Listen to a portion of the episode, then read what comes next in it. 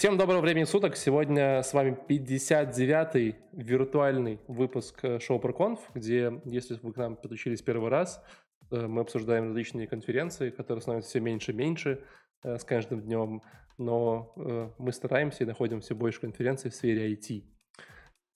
Сегодня на, на нашем... Слушай, а когда мы стали шоу? Сразу. Сразу были шоу? Ну, когда, типа, я начал шутить, то мы начали, стали шоу. До этого мы были просто подкастом. А ты шутил? Ну, было пару раз. Пару раз было, но, но, но я не считаю это э, шутками. Так вот. Э, ну все, Вася пошутил уже, все нормально, се- уже шоу. Сегодня э, у нас первая виртуальная конференция на обзоре по такой, э, хочу сказать, археологической, э, потому что я по эту технологию очень давно не слышал, фреймворк технологию. Э, называется Virtual Ember Conf 2020, э, которая прошла непонятно где, потому что она виртуальная, она прошла везде. Но я видел чувака, который стоял перед пустым залом на сцене, по-моему, в Нью-Йорке. Поэтому технически она прошла где-то. где-то прошла. Ну, мне кажется, больше спикеров было из Нью-Йорка. Ну да. Меня зовут Валентин. Э, вот там в левом нижнем углу, если вы... Нет, подождите, в правом нижнем углу, если вы смотрите нас на ютубе, э, фильтрует э, сладкий дым своими легкими наш старый соведущий. Как тебя зовут там, напомни? Алексей. Да, Алексей. Всем привет, ребята. Немножечко корректит в правом верхнем углу у нас сегодня Егор. Всем привет. Вот. Сегодня опять без шапки, хотя на улице уже и меньше минус пяти. Э, давно к нам который человек, который не заходил, это Вася. Вася, привет. Привет. Ты знаешь, что с тобой одно время выпуск был самым популярным на нашем канале, но потом тебя превзошли? Это же хорошо. Знаешь, что тебя превзошел? превзошел? Ну, расскажи. Девчонки. Тебе чувствуешь от этого немножко какую-то грусть и боль, что вот, э, тебя превзошли девчонки? Не, я не буду сиськи показывать. Ну, ты знаешь, что произошло больше, чем девчонки тебя? Раза в два. Нет. .NET. Раз... Серьезно? А теперь, а, а теперь стало еще более обидно, да? Нет, нет, ну я, я знал, что .NET жирный, но как бы что он в два раза жирнее меня. Это...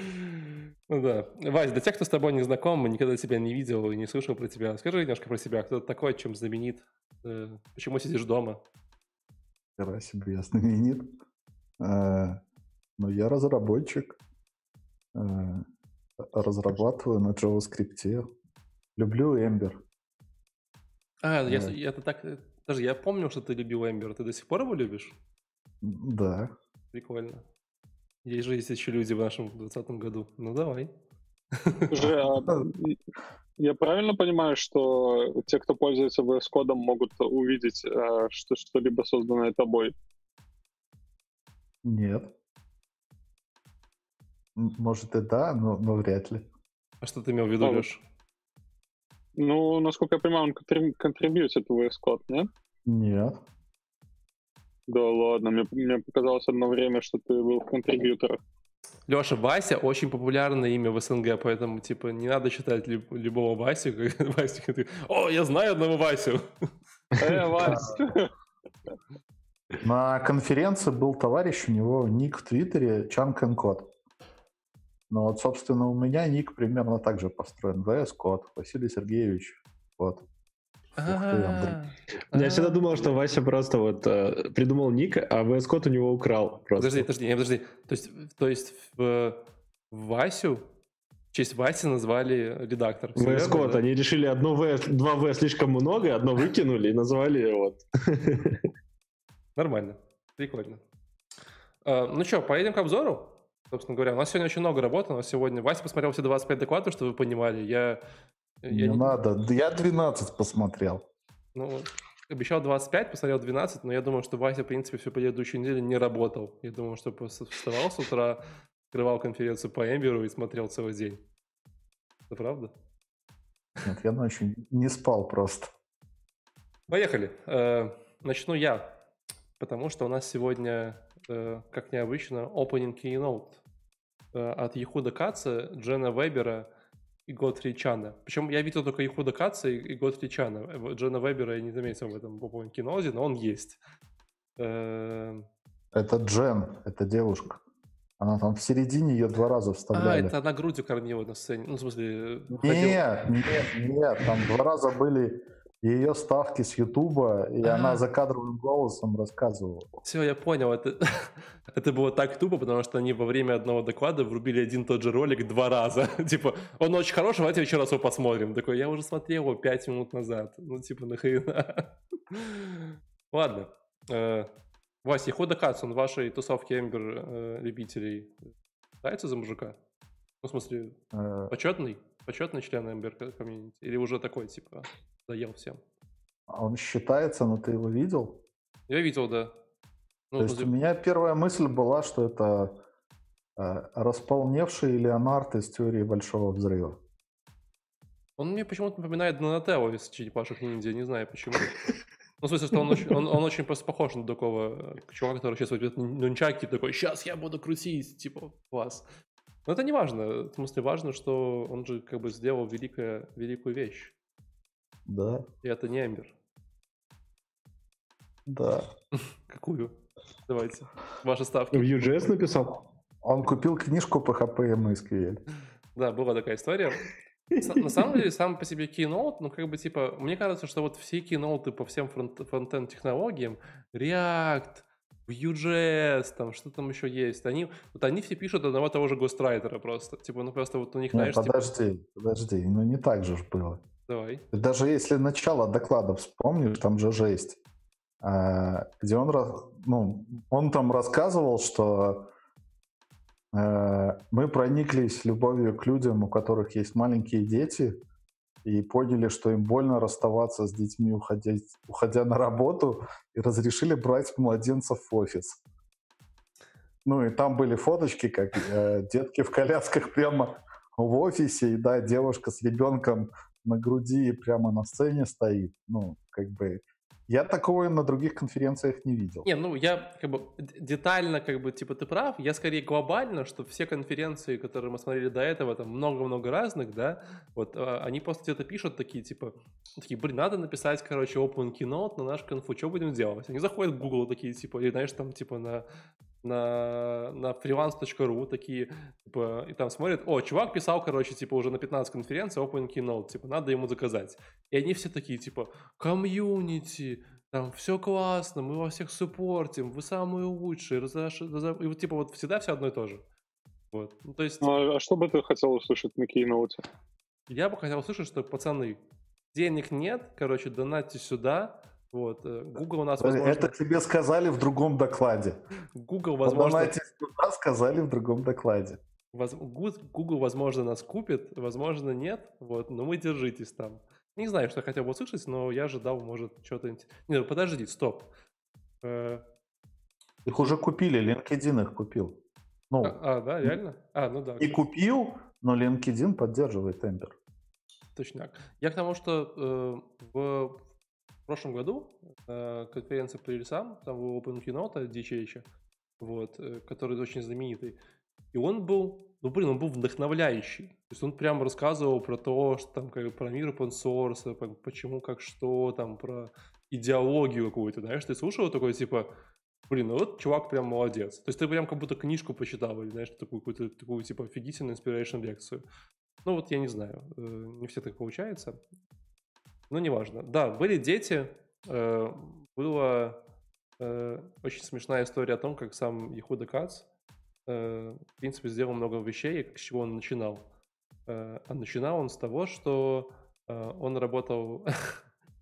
Он работал, типа, я так понимаю, он работал как бы в part-time каком-то каком огромной корпорации, где, типа, просто делал различные странички и сайтики. Ему прибегали такие, типа, давай быстрее сделаем какую-то штучку, сделаем какую-то там штуку, а он ничего не знал, кроме HTML и CSS. Он такой, типа, ну, давайте сделаем. И, и, потом он выучил PHP, выучил MySQL, потом он выучил рельсы, и потом он, типа, подумал, что надо делать что-то свое, и написал Ember. Такая история Эмбера. Я ничего не напутал. Краткая история Эмбера. Кто-нибудь? Вася? Почти. Почти. А, Там был хороший момент про, про его карьеру, связанный с тем, что, собственно, первую нормальную работу он получил в 2005. а, а Ember он начал фигачить э, в 2012. Мгм. Так что чер- через 7 лет карьеры уже, в принципе, можно начинать делать что-то великое. Ну, э, вопрос... Валик, что Раб- ты сделал великого? Валика Для- компания есть. Подожди, Всё а что он сделал великого для Эмбера? Он его начал делать. Начал делать. Но, но делал... Ну, собственно, взял спруткор и, и принеслась. Ну да. Но, в общем, э, это касательно там предыстории всего такого, до чего, вообще, чего они вообще говорили. Во-первых, они говорили о не классной комьюнити, и как они э, в 12 13 15 году сильно э, обосрались, когда они выпустили версию 1.12, 1.13, я так понимаю, Ember, когда надо было все переписать. Не, не они обосрались. Ну, в смысле, не они, а в смысле, что... Об- обосрался один чувак, который своей компании продал Ember как стабильную платформу и сделал это на версии 1.12. Потом они выкатили 1.13, где было куча дубликейтов. ну, объек- Они не обосрались. Объективно они тоже обосрались, потому что, как бы, э, ну, ты понимаешь, все-таки эти вот очень сильные изменения в фреймворке, которые, типа, не согласованы ни с кем и так вот бегут, они ну, часто очень сильно влияют на технологии, да? Вспомним второй Angular, вспомним Python, Да. третий, вся эта история. Вот. Подожди, про несогласованный э, Ихуда как раз-таки про RFC для этого Да, и да, да, рассказывал. я к этому веду. Смысле, что в какое-то времени они выпустили там супер классные изменения, которые типа все такие, надо было немножко переписать, но все было очень классно, быстро и молодежно. А все такие люди, типа, «Лё, ну, ребята, ну вы что, нам, типа, тут надо все переписывать. И поэтому они придумали вот эту концепцию с э, RFC, вот, э, типа, где вы можете прийти в Ember RFC и просто предложить какие-то изменения, будете вы их обсуждать, как-то комментировать. И поэтому самое смешное, что они мало того, что придумали концепцию RFC, они, придумали, они начали применять его для всего.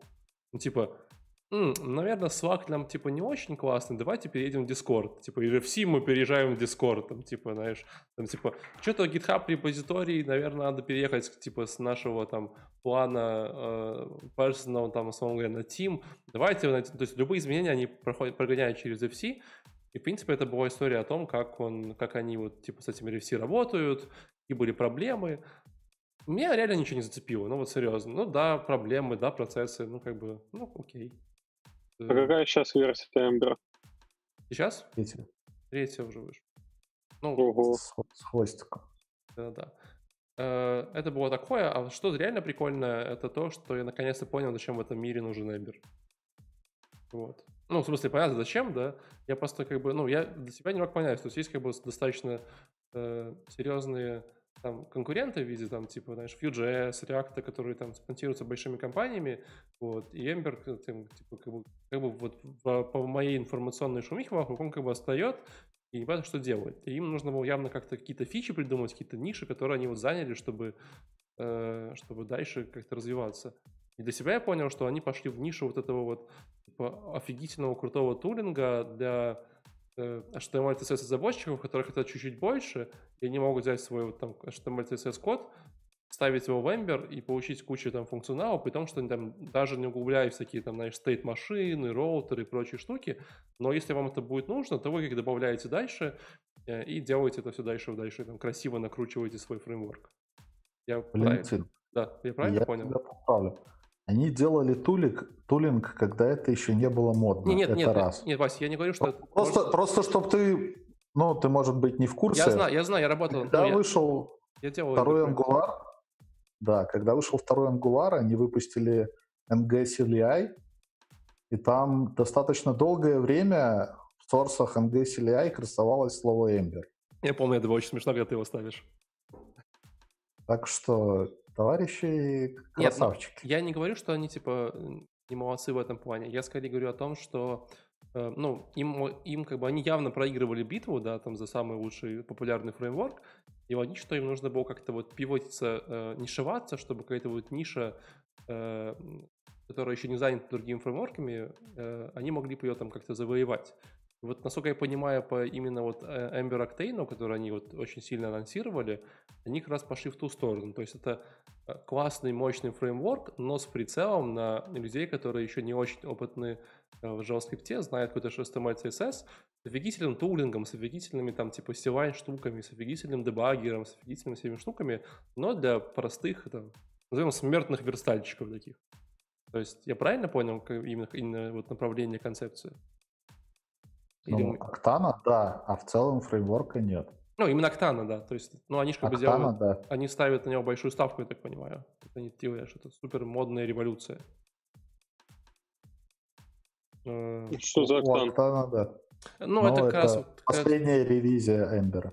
Да, да, то, что они недавно выпустили. То, что они вот будут много раз рассказывать. А, вот. Кратко это вот так. То есть они поговорили про комьюнити, поговорили про Октан. э, про Октан мы чуть подробнее поговорим чуть дальше у нас будет доклад. Ну и показали пару примерчиков, это все можно использовать и красиво допиливать до своего уровня. Э, Пишет Андрей в следующем комментарии, что у них ниша приложения, которое будет лет по 10 поддерживаться и писаться. Возможно. Э, Не скажу поэтому. Мне кажется, в нашей текущих нестабильного мира приложение, которое будет писаться 10 лет, это очень смелое заявление. Вот. Эм, Вась, что хочешь добавить или пойдем дальше? Ну, ты рассказал про одну часть э, Keynote, а их там три. Какая была третья? Я, может быть, не записал. Ну, третий Чанкан Код вышел и начал рассказывать, собственно, что они принесли в, в Октан. Я, я Октан пропустил, потому что у нас будет отдельный доклад по Октану. Мы там, наверное, все это обсудим. Вот. э, Но кратко они рассказали, что у них там нового в Октане есть. Я просто не могу сравнить, что было старое что с новым, да? Вот. Но я предлагаю это там обсудить. Или можем прямо сейчас поговорить. Ну, как по мне, там нового не так уж и много оказалось. Ну, вообще, по ощущениям вообще ничего. Все, что должно Не, быть. подожди. Ну, я последнюю версию, правда, видел достаточно давно. Меня приятно удивило, что они частично переехали на TypeScript. Э, Я, в принципе, был в курсе, что они поддерживают теперь ES6 классы, и это хорошо. Э, Они собираются Webpack впилить в Ember, к слову. Ну, типа под, подконфигуренный сразу в Ember, чтобы вам не приходилось на него там тратить время. Э, Так что скоро мы сможем загнобить React и В смысле, закопать Vue. а как, как ты будешь гнобить и закапывать, если это уже есть в, ре- ну, в React не уверен, а во Vue, они же третий Vue переписали на TypeScript весь. Ну, переписали, но Vue все равно рядом с Ember не стоит. По-моему, Нет, из, э, разные вещи вообще. из стройки Vue, React, Angular, только Angular где-то там на подсосе у Ember. Э, Короче, это нужно попробовать. Ну, Первая доза бесплатная, а потом вам понравится. Ну давай, почему ты любишь Ember, Вась? Пришло время этому вопросу, началось. А, окей. А, начнем с Он тулингой. очки. И то, что они, собственно, а, расхваливают, что у тебя есть а, одна команда, которая настраивает тебе проект. И это вроде бы мелочи, но она тебя настраивает так, что ты садишься и реально начинаешь фигачить а, функционал. То есть там в нескольких докладах упоминалось, что мы не гонимся за хайпом, мы заботимся о разработчиках, которым нужно пилить фичи. Вот если ты хочешь э, поэкспериментировать, то тебе в LGBT, в Vue React или в аддоны. А если тебе нужно делать свое дело, то вот тебе Ember, и он тебе из коробки делает все хорошо. И он не просто делает все хорошо, он тебя еще и учит, как это делать правильно. Ну, То есть они вкатывают линтеры и все такое, и, и ты даже если чего-то не знаешь, начинаешь на нем писать и учишься. ну, фактически Ember это тот самый conventional configuration, да? Они до сих пор следуют этому пути. Ну, Да. типа, когда ты не, не конфигами, как в React настраиваешь ты еще раз, а именно ты получаешь готовый велосипед, на нем катишь ты дальше. Ну, с, с возможностью его дальше, дальше кастомизировать, Ну, если ты хочешь. подожди, так а у Vue же? У Vue же есть тоже там и линтер, и есть стайл гайд, как правильно Vue варить. А, ну, одно дело style guide, когда ты читаешь документацию, другое дело, когда у тебя есть э, среда, и она тебе не дает плохо писать. Ну, давай так. э, посыл понятен. Э, явно можно поспорить, что как часто ты настраиваешь новый проект, эта вся история бла-бла-бла. то, ну, засчитаем. Засчитаем. Да, я думаю, Да, Crea- да. Create React App делает там, типа половину того, что ты хочешь, а половину ты еще руками сидишь, настраиваешь как дурачок. Да, больше половины. Ну, больше, но Хотя половину. Ну да, больше. больше. явно больше Подтягиваешь половины. себе роутеры, стили, Ну да. тесты и все А остальное. потом роутер переписывают, и ты заново подтягиваешь роутер. Потом сам переписываешь роутер, сидишь. Окей, нужен пункт 2, Вась. Один, одним А потом куда убедишь. Tooling ок. Нет, подожди, tooling это был пункт номер ноль, он был до этого. Сейчас я тебе про паттерны и про то, что тебя учат, э, как тебе писать код так, чтобы потом себе в жопу не стрелять. Это вообще возможно так научить людей так делать? Не стрелять, да. Смотри на. Лешу. Смотри на Лешу, он типа уже 10 лет этим занимается профессионально на работе, типа. Э, Ну, короче, тебя учат всему хорошему и делают это сразу. Ну, спорный аргумент, согласись. Ну, типа, говорят, Слушай, как- ну, что значит учат? Давай, давай поделим м. это понятие. А, Учат у тебя, ну, там же были, собственно, базовые примеры. Ты начинаешь, представь себя на месте Ехуда Каца в 2005 и тебе подсовывают Ember. Тебе для начала нужно просто сверстать страничку. Ты это делаешь легко. Ты просто HTML туда закидываешь, и он работает. Потом тебе нужно по, не знаю, поправить какую-то штуку, и ты обнаруживаешь, что кусок этой страницы можно просто вынести в компонент. И ты это делаешь. И так постепенно, шаг за шагом, ты доходишь до крутых навороченных штук. Но это именно Octane или это именно Ember Но прям это... Я не особо понимаю, почему они делали на этом упор, рекламируя Octane, Octane, потому что, в принципе, оно очень похожим образом работало и до этого. Ну, то есть закинуть HTML в файл шаблона, и оно будет работать, это было давно. Ну, мне кажется, в любом А. фреймворке так почти сейчас есть. Ну, подожди, React. Не, на Ну, Vue ты вряд ли закинешь. Хотя и на Vue ты в- в закинешь. React ты так не сделаешь. React так, ты React так не сделаешь по-любому, да, Леш. Во, во Vue ты так не сделаешь. Ну, то есть... Вы тоже так не сделаешь. Вро- вроде, ме- вроде мелочь, а вот ты ничего не знаешь, кроме HTML и CSS, и ты разберешься, потому что тебе нужно скопировать из одного файла в другой. В React тебе уже придется как минимум, я не знаю, компонент объявить, где-то его замаунтить. Ну, не так просто. Ну, блин, смотри, на jQuery так сделаешь вообще на раз-два. Ну. Да-да-да. Ну ладно, хорошо. Но то, что они учат, это прикольно, но типа такой аргумент такой на, на полшишечки. То есть э, для начала, для старта, для новых разработчиков, которые не очень experienced, офигенная штука. Вот. Окей, Это, у это них факт. нет у них нет крупных изменений в API. То есть даже тот пример, который э, приводился про версию 1.13, там на самом деле как э, получилось, что с э, первой версии по 1.13 API только расширялся. При этом сам подход к тому, как разрабатывали приложение, он менялся. То есть в 1.12 уже, если ты стартуешь новый проект, ты уже по-любому пилишь компоненты вовсю и все делаешь как красавчик.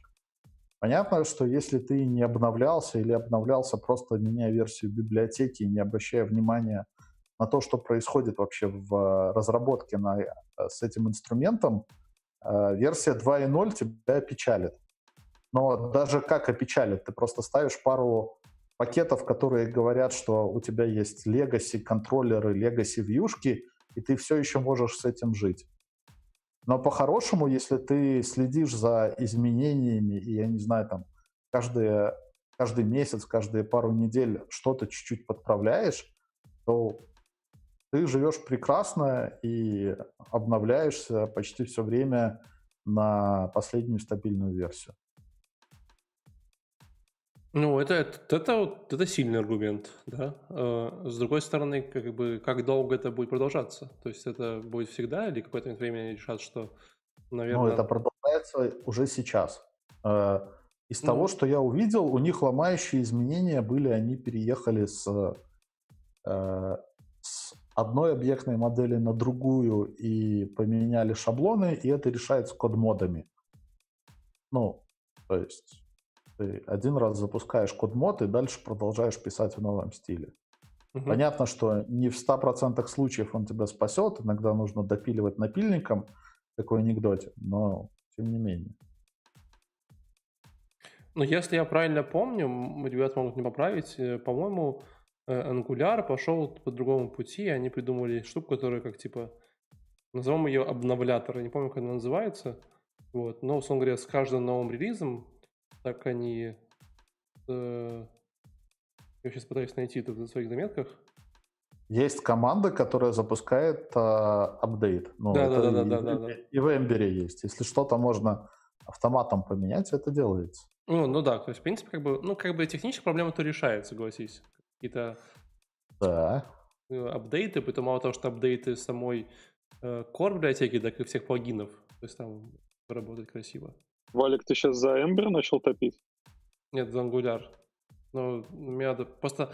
Понимаешь, что нам нужно как-то с Васей на разных сторонах ринга быть. Там, в синих трусах. Леша, я пока Валика с э, Васей слушал, понял, что, блин, да, Вася прав. И к черту все, погнали на имбире. Я вот посмотрел видео, там ребята вообще одной командой, одной командой выгенерировали практически целое приложение, куда тебе просто надо контента напихать, и у тебя все, готовый мега-сайт. Вот, просто по сути HTML-ку сверстать. То есть вот если... Я недавно просто видел в, э, в этом Фейсбуке у себя, э, ребята писали, ищу топового тильда девелопера, топового, да, не просто тильда разработчика, а вот хай. И там вот даже ссылочки были в комментариях. И вот эти люди, они же могут реально в Ember уйти. То есть ты, по сути, скачал с тильда шаблоны, раскидал по Ember внутри, и у тебя уже прям неплохая платформа получается. То есть это я считаю, это топ.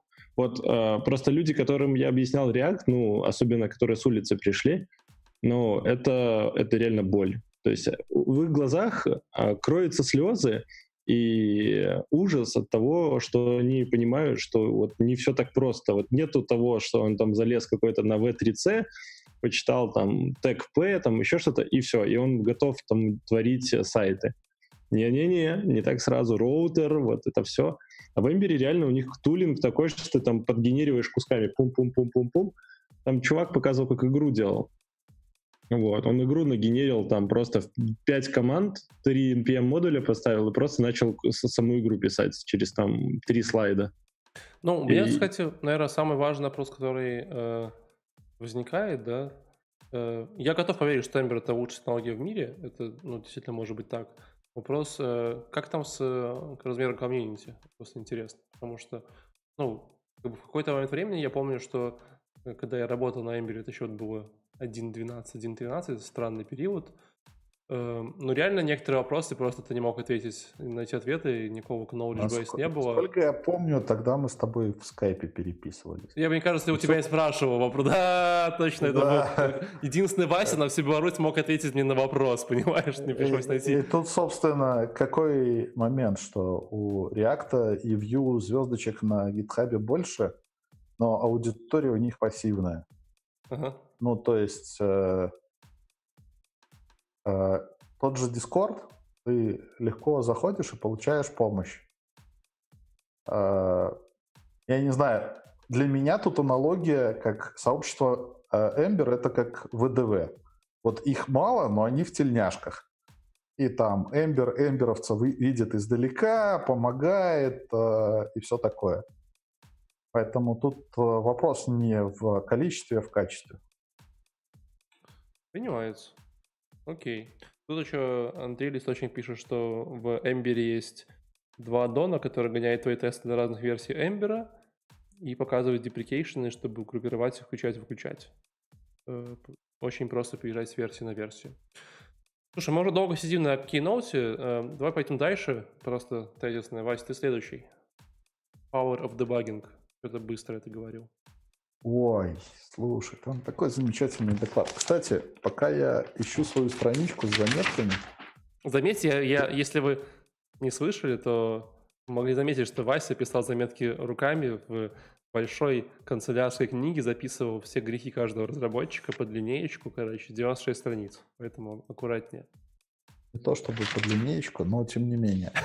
Э, там очень много девчонок в докладчиках. Очень много, да. Прям очень много. И, и я был, не знаю, как-то приятно удивлен тем, сколько их. А, ну, собственно, про Power of Debugging у меня не так уж и много заметок, но тем не менее. А доклад э, от девушки, которая собирается рассказать вам про мощь отладки. Мощь чувствуется примерно самом начале, когда она из консоли запускает Vim, очень шустренько находит нужную строчку, печатает там слово дебагер, и потом обновляет страницу в браузере. Потому что это, а. по-моему, C-Sharp, если я правильно вижу, да? Где C-Sharp? Это у меня какой-то здесь C-Sharp, я не вижу Vim. Не, C-Sharp это было в самом начале. Она а, пример. показала пару скриншотов про то, как она работала в Notepad. Я вообще... Хотя, если она сейчас в Vim работает, то в блокноте, наверное, тоже нормально. А потом она Эй, подожди, себя... в смысле? Ты вообще сравнил Vim с блокнотом? Не, ну там есть какие-то аддоны, я не знаю, может, Vim это аддон, э, это ноутпад на стероидах. Ну, ну, в ноутпаде вообще есть аддоны, пацаны? Нету. Вот, а в Vim их прям миллион, прям миллион. Ты умеешь его настраивать? Я при нем работаю уже 10 лет. Сделай потом мастер-класс. Я, ну, я... суть в чем, что она запускает этот хардкорный редактор, печатает слово дебагер. И это меня очень сильно удивляет. А, потому что, ну, вроде как нормальные пацаны знают, как поставить брейкпоинт без того, чтобы в редактор лазить. А я вот дебагер да. все время пишу. Ну, вот реально. Серьезно? Ну, типа так быстрее. Алер... А алертами не дебажишь? Не, ну алертами это когда на продакшене, мы все знаем. А, про продакшн у нее там отдельный э, пример будет. Кстати, э, она была первой девушкой, на которой я сделал себе отметку в голове. Возможно, до нее были другие докладчики, но у нее на ноуте, пока она рассказывает доклад, прям висит наклейка от ее компании. И я подумал, что сколько ж ей забашляли за то, что она 10 минут делает рассказ. Слушай, там, там эта компания, я эту компанию, я, я, короче, они очень подозрительные пацаны. Я их, я их вычислил по IP просто всех, и потом вам про них расскажу. Но их там много, они все из одной катки. Вот, вот немного, Вась. Их там 10 как? человек в компании работает. Ну, значит, их 10 человек приехало на конференцию. Чисто по ощущениям, как будто, чисто по ощущениям, как будто все 10 там докладывали, потому что реально я потом... Я даже такой зашел... Я почему... Э, можно я забегу вперед, да? Э, у них там был доклад, который, где они говорили, типа, а еще мы, типа, 20% времени тратим на open source, вот там Ember, у нас в библиотеке есть. Я такой, 20% времени? И это консалтинг компания, то есть это не какой-то стартап, да, это компания, которая занимается консалтингом клиентов. То есть фактически они пятую часть времени, вся компания тратит на то, что, типа, э, делают какие-то приятные вещи для мира. Я такой, м-м, очень интересно, как у них интерес. Сколько... То есть я не представляю, когда у вас, знаешь, 150 человек, чтобы 150 человек раз в неделю садились и типа контрибьютили в open source, и компания была profitable, зарабатывала деньги. Ну что же такое? Это типа практически невозможно. Вот. И я выяснил, что их 12 человек. Просто в LinkedIn. Я про 150 человек не знаю, но компании over 50, там есть такие правила. Консалтинг компании. Внимание, это важно продуктовые, но там все равно есть 20%. Нет, это, это, Вася, важно. В продуктовых компаниях затраты на маркетинг гораздо больше, чем затраты на разработчиков. Понимаешь? Так open source — это маркетинг. Ну, да, но нет. Опять же, такого, ну, я, я с трудом верю, что консалтинг компании могут позволить себе 20% времени тратить условно в никуда. А, ну, ну, по, крайней, что... по крайней мере, в Эмбере это а, так и работает. Там Мираж и Фастбут, они так и пилились. Контора берет делает аддон, подсаживает на него людей, а потом продает свои услуги по тому, как настроить этот аддон. Слушайте, слушайте, пока вы далеко не ушли, вот Вася сказал «Мираж» и что-то второе. Вот. Я это видел в докладе, но не понял, что это. Вот можешь Fastboot пояснить? это сервер-сайт рендеринг. Так, а «Мираж»?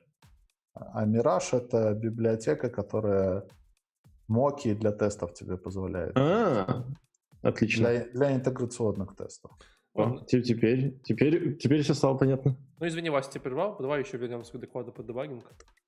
Э, Ну, собственно, это было самое веселое. Меня удивило, что она не в курсе про source-мапы для прода. На случай, если кто-то не знает, э, минифицированные исходники можно там, форматировать красиво в Chrome DevTools. Меня удивило, что она даже не рассказала про подмену файлов, когда нужно что-то на проде подебажить или проверить, э, пофиксил ты или не пофиксил, но в целом, что я еще запомнил из ее доклада, что у нее все очень мелкое. На экране, в смысле. Просто у него хорошее зрение. Я понимаю, что тебе это уже давно забытое Э, У ощущение. меня, у меня перед глазами 24-дюймовый монитор, и даже там мне приходилось использовать лупу для того, чтобы читать код. Возможно, Ну, ну, так что не делаю. возможно, Вася, она программирует на проекторе. Вы когда-нибудь Серьезно? программировали? А вы когда-нибудь пробовали программировать на проекторе? Мне кажется, это очень прикольно. Ты знаешь, такой, типа, ставишь себе на стену такой, типа, типа метра три на, на, на пять и погнал писать кодярик. И в Vime, да? Ну, понятно, что Vime, в чем еще. Потому что, ну, понимаешь, Vim, типа, VS Code на проекторе будет тормозить по-любому, типа, ну, гадалки не ходи. Ладно, у тебя все? Да. Хорошо, Егор, погнали. Так, так, так. Э, А дальше у нас идет очень массивная история про массивную утечку памяти у одного приложения. То есть, по сути, как я понял, ребята пилили вот, вот этот то ли fastboot, то ли вот какую-то похожую тулу, э, про которую Вася говорил недавно. Фастбуты А, пилили. Да, они фастбуты пилили. Вот. Собственно, а, кс- кстати, вот по- пока вы нас слушаете, я хочу заметить, что эта конференция удаленная еще раз. Вот хочу а, а, поставить отдельный ноут на это. И докладчики рассказывали доклады стоя. То есть они на камеру рассказывали, как будто они стоят где-то там вот в конференц-зале и вот на, на- на толпу вещают. Не где-то в уголочке, сидя в наушниках, там еще что-то. И это так забавно выглядело. Как будто, вот, ну, не знаю. Мне это очень впечатлило. А, ладно, переходим к докладу. То есть они рассказывали, что они делали вот эту вот тулу, которая умеет рендерить, но где-то что-то с памятью была проблема. То есть они заметили, что память-то потихонечку утекает, а вот наверное, найти утечки в памяти, а, ну, как бы, вот долго рассказывали, что такое утечка в памяти на самом деле. Это как не маленький кран... Давай. Еще и показывали. Да, но на Помнишь, самом деле... это объяснял. Да, он, он, короче, короче, парень вышел как волшебник. Он взял 6 карт и такой, смотрите, вот у меня 6 игральных карт, и представьте, что в памяти я выкинул 3, выкидывает с руки 3 карты, и такой, ну смотрите, а, осталось все еще 6 карт. Такой, опять у него в руке 6 карт, он опять выкидывает 3. И такой, в тот момент, когда карты в руке начинают заканчиваться, или мы какую-то неожиданную карту получаем, э, то, возможно, возможно, нас что-то пошло не так. И вот, и если вы знаете, вы где-то находитесь в СНГ, то за рубежом есть такие города, как Нью-Йорк, где мусор вывозят на, в пакетах на улицу. Вот. И это как утечка памяти. Это куча мусора где-то вот лежит, не там, где нужно.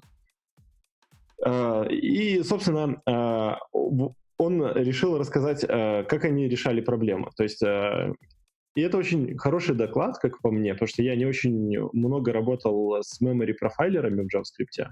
Ну, совсем не работал. И вот прям в картинках э, посмотрите, если вдруг э, вы тоже не работали, и вы все узнаете. Э, Перво-наперво он показал тулу, которую я хотел нагуглить, которую он назвал э, а, Memory Graph э, Explorer или что такое? Map. Memory Explorer Map. Graph. Ну, Собственно, это как а, Webpack Bundle Analyzer, когда вы а, видите большими квадратами, что у вас больше всего занимает в памяти, какие объекты. А дальше он рассказал, как эта штука, как такую штуку реализовать, как она работает и на что обращать внимание в а, memory профайлере. То есть, по сути, там есть несколько чисел, таких как дистанция. Это насколько много, я так понял, объектов ссылаются на один объект. Поправьте, если не прав. Ну, в общем, как... Насколько далеко ты от корневого указателя? Вот. Я не совсем понимаю, что такое далеко от корневого указателя. Но я понял, что это когда ты находишься далеко, это плохо. То есть если там число большое, значит вот где-то здесь проблема, на которую стоит обратить внимание. А второе, второе число — это у нас эм, размер. Э, это размер, общий размер этого файла. И третья колоночка — это тот же самый размер файла после удаления. Да? То есть если этот объект удалится, сколько места освободится. И вот он показывал пример у него на скриншотах, что э, вроде бы дистанция небольшая, то есть 2, например, а размер пускай 300 килобайт, а после удаления освобождается 30% памяти. То есть там почти 4 гига. И ты такой, вау, возможно, это проблема, которую надо посидеть, поработать, поискать. Вот, если развернуть внутрь, то можно увидеть некий stack trace и как-то с этим работать. Uh, плюс есть uh, hip map, hip профайлы, которые позволяют это еще как-то профайлить дополнительно. И, в общем, uh, дальше начинается длительная работа с памятью, снапшотами и действиями вашими, то есть эксперименты. Вы сравниваете один снапшот со вторым снапшотом, с третьим снапшотом, с четвертым, делаете какие-то свои эксперименты — и мы на работе столкнулись, что всякие эксперименты лучше делать в контролируемой среде, не на боевом сайте, не на, в боевом проекте, а какой-то сделать мини-пример с похожими условиями и как-то в нем играться, потому что очень тяжело. И, в общем, э, к чему они пришли? Э, несколько шагов по решению любых таких проблем. Воспроизвести локально, да, первый шаг, самый важный. Дальше у вас второй шаг. Э, как я сказал, лучше всего пробовать сделать контролируемую среду, в которой будет 100% воспроизводиться. А найти доминатора. По сути, доминатор это будет э, фигня, которая больше всего, вот, на которую больше всего надо обратить внимание. А можно я угадаю, после... Егор, можно я угадаю последний шаг? Давай, бомби. Переписать на Ember. А, да, начать с Эмбера. Это был первый шаг. Это был zero шаг. А, в общем, а, дальше у вас есть два варианта, к которым они пришли. Посмотреть на то, что, куда память утекает, или попытаться понять, что, возможно, проблема у вас локальная. Да? Представьте, что у вас может быть проблема из-за того, что у вас старая библиотека. Вот, и они подумали, что, возможно, у них просто старый Ember, если они обновятся на Ember поновее, а как я понял, там была разница какая-то, наверное, между Эмбером вторым и третьим, то, э, то, возможно, само обновление решит проблему. Возможно, проблема в старой библиотеке. У меня конкретно вот на проекте, я вчера, блин, 8 часов ковырялся, у меня была старая библиотека, она, блин, сожрала, наверное, 8 мегабайт сайта. То есть у меня лендинг на сайте весил почти 10 мегабайт, и я прям сидел и думал, что за фигня. Вот. А, и обновил библиотеку, все завелось. То же самое и здесь. Но оказалось, что в Эмбере все хорошо. То есть они искали утечку, и в Эмбере утечек нет. Вот. Они нашли утечку в своем коде и, в общем, решили проблему.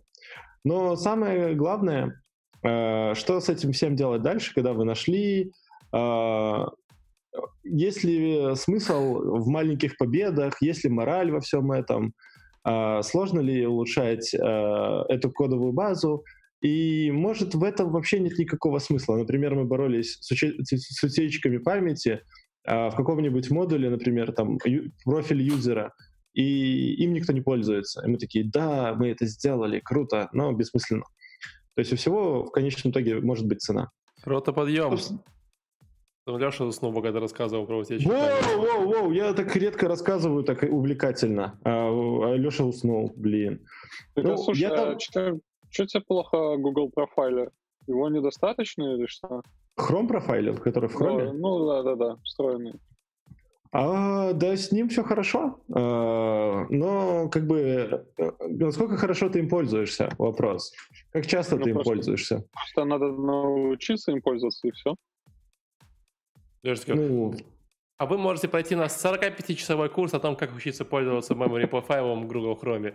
Но я вам скажу, я вам скажу что? Я вам скажу о том, что вот эти все memory профайлы это полная херня. Знаете почему? Я только что узнал одну очень классную штуку. Давай. В YouTube добавили возможность сделать повтор видео просмотренного. А, нажимаешь, нажимаешь по видео, короче, правой кнопкой, и там появилось типа луп. Ты можешь видео смотреть на повторе много-много раз. Воу, это, блин, я люблю музыку Теперь, ютубе теперь, слушать. теперь вы можете смотреть, короче, наш проконф полтора- полуторачасовой целыми днями напролет. Вот. Но вообще, да, для любителей слушать Макса Коржан на повторе, это вот прям то, что вам, то, что вы Да, не надо заливать 10-часовые э, музыкальные треки вот такие. Знаете, эти компиляции. Ну, в общем, а, мораль. Мораль всего доклада. А, Если у вас какая-то библиотека, которой пользуется много людей, пожалуйста, ее оптимизируйте. А если у вас там есть memory лики, ну, и это, скорее всего, сервер-сайт рендеринг, то тем более оптимизируйте. Просто за сервер никто не хочет платить много денег. Вот, разработчики тоже хотят кушать, и им надо платить зарплату. Вот. Э, такая, такая вот мораль. Не, кажется. подожди, стоп, наоборот все. Пишите плохо, разработчики хотят кушать, у них будет работа, для того, чтобы оптимизировать, то есть пишите фигово в своей библиотеке, вот так это работает. Блин, это неплохая идея. То есть ты пишешь сайт сразу с запасом, то есть у тебя Нет. сразу и- идея на рефакторинг фаза 1, и идея на рефакторинг фаза 2. Есть такая, типа, э, подход э, программирования, типа job-driven development, типа, у тебя всё становится больше и больше работ со временем, то есть. А мне же- кажется, так происходит. Вы же начали с этого, когда решили вставить вначале HTML, а потом вырезать из этого HTML отдельный компонент, а потом, может быть, появится какая-нибудь абстракция, Ну да, и да, да. еще можно будет вырезать какой-то потом- компонент. Потом перепишем Ember на React, это и понеслась, короче. Вась, давай дальше. Тебя. Давай.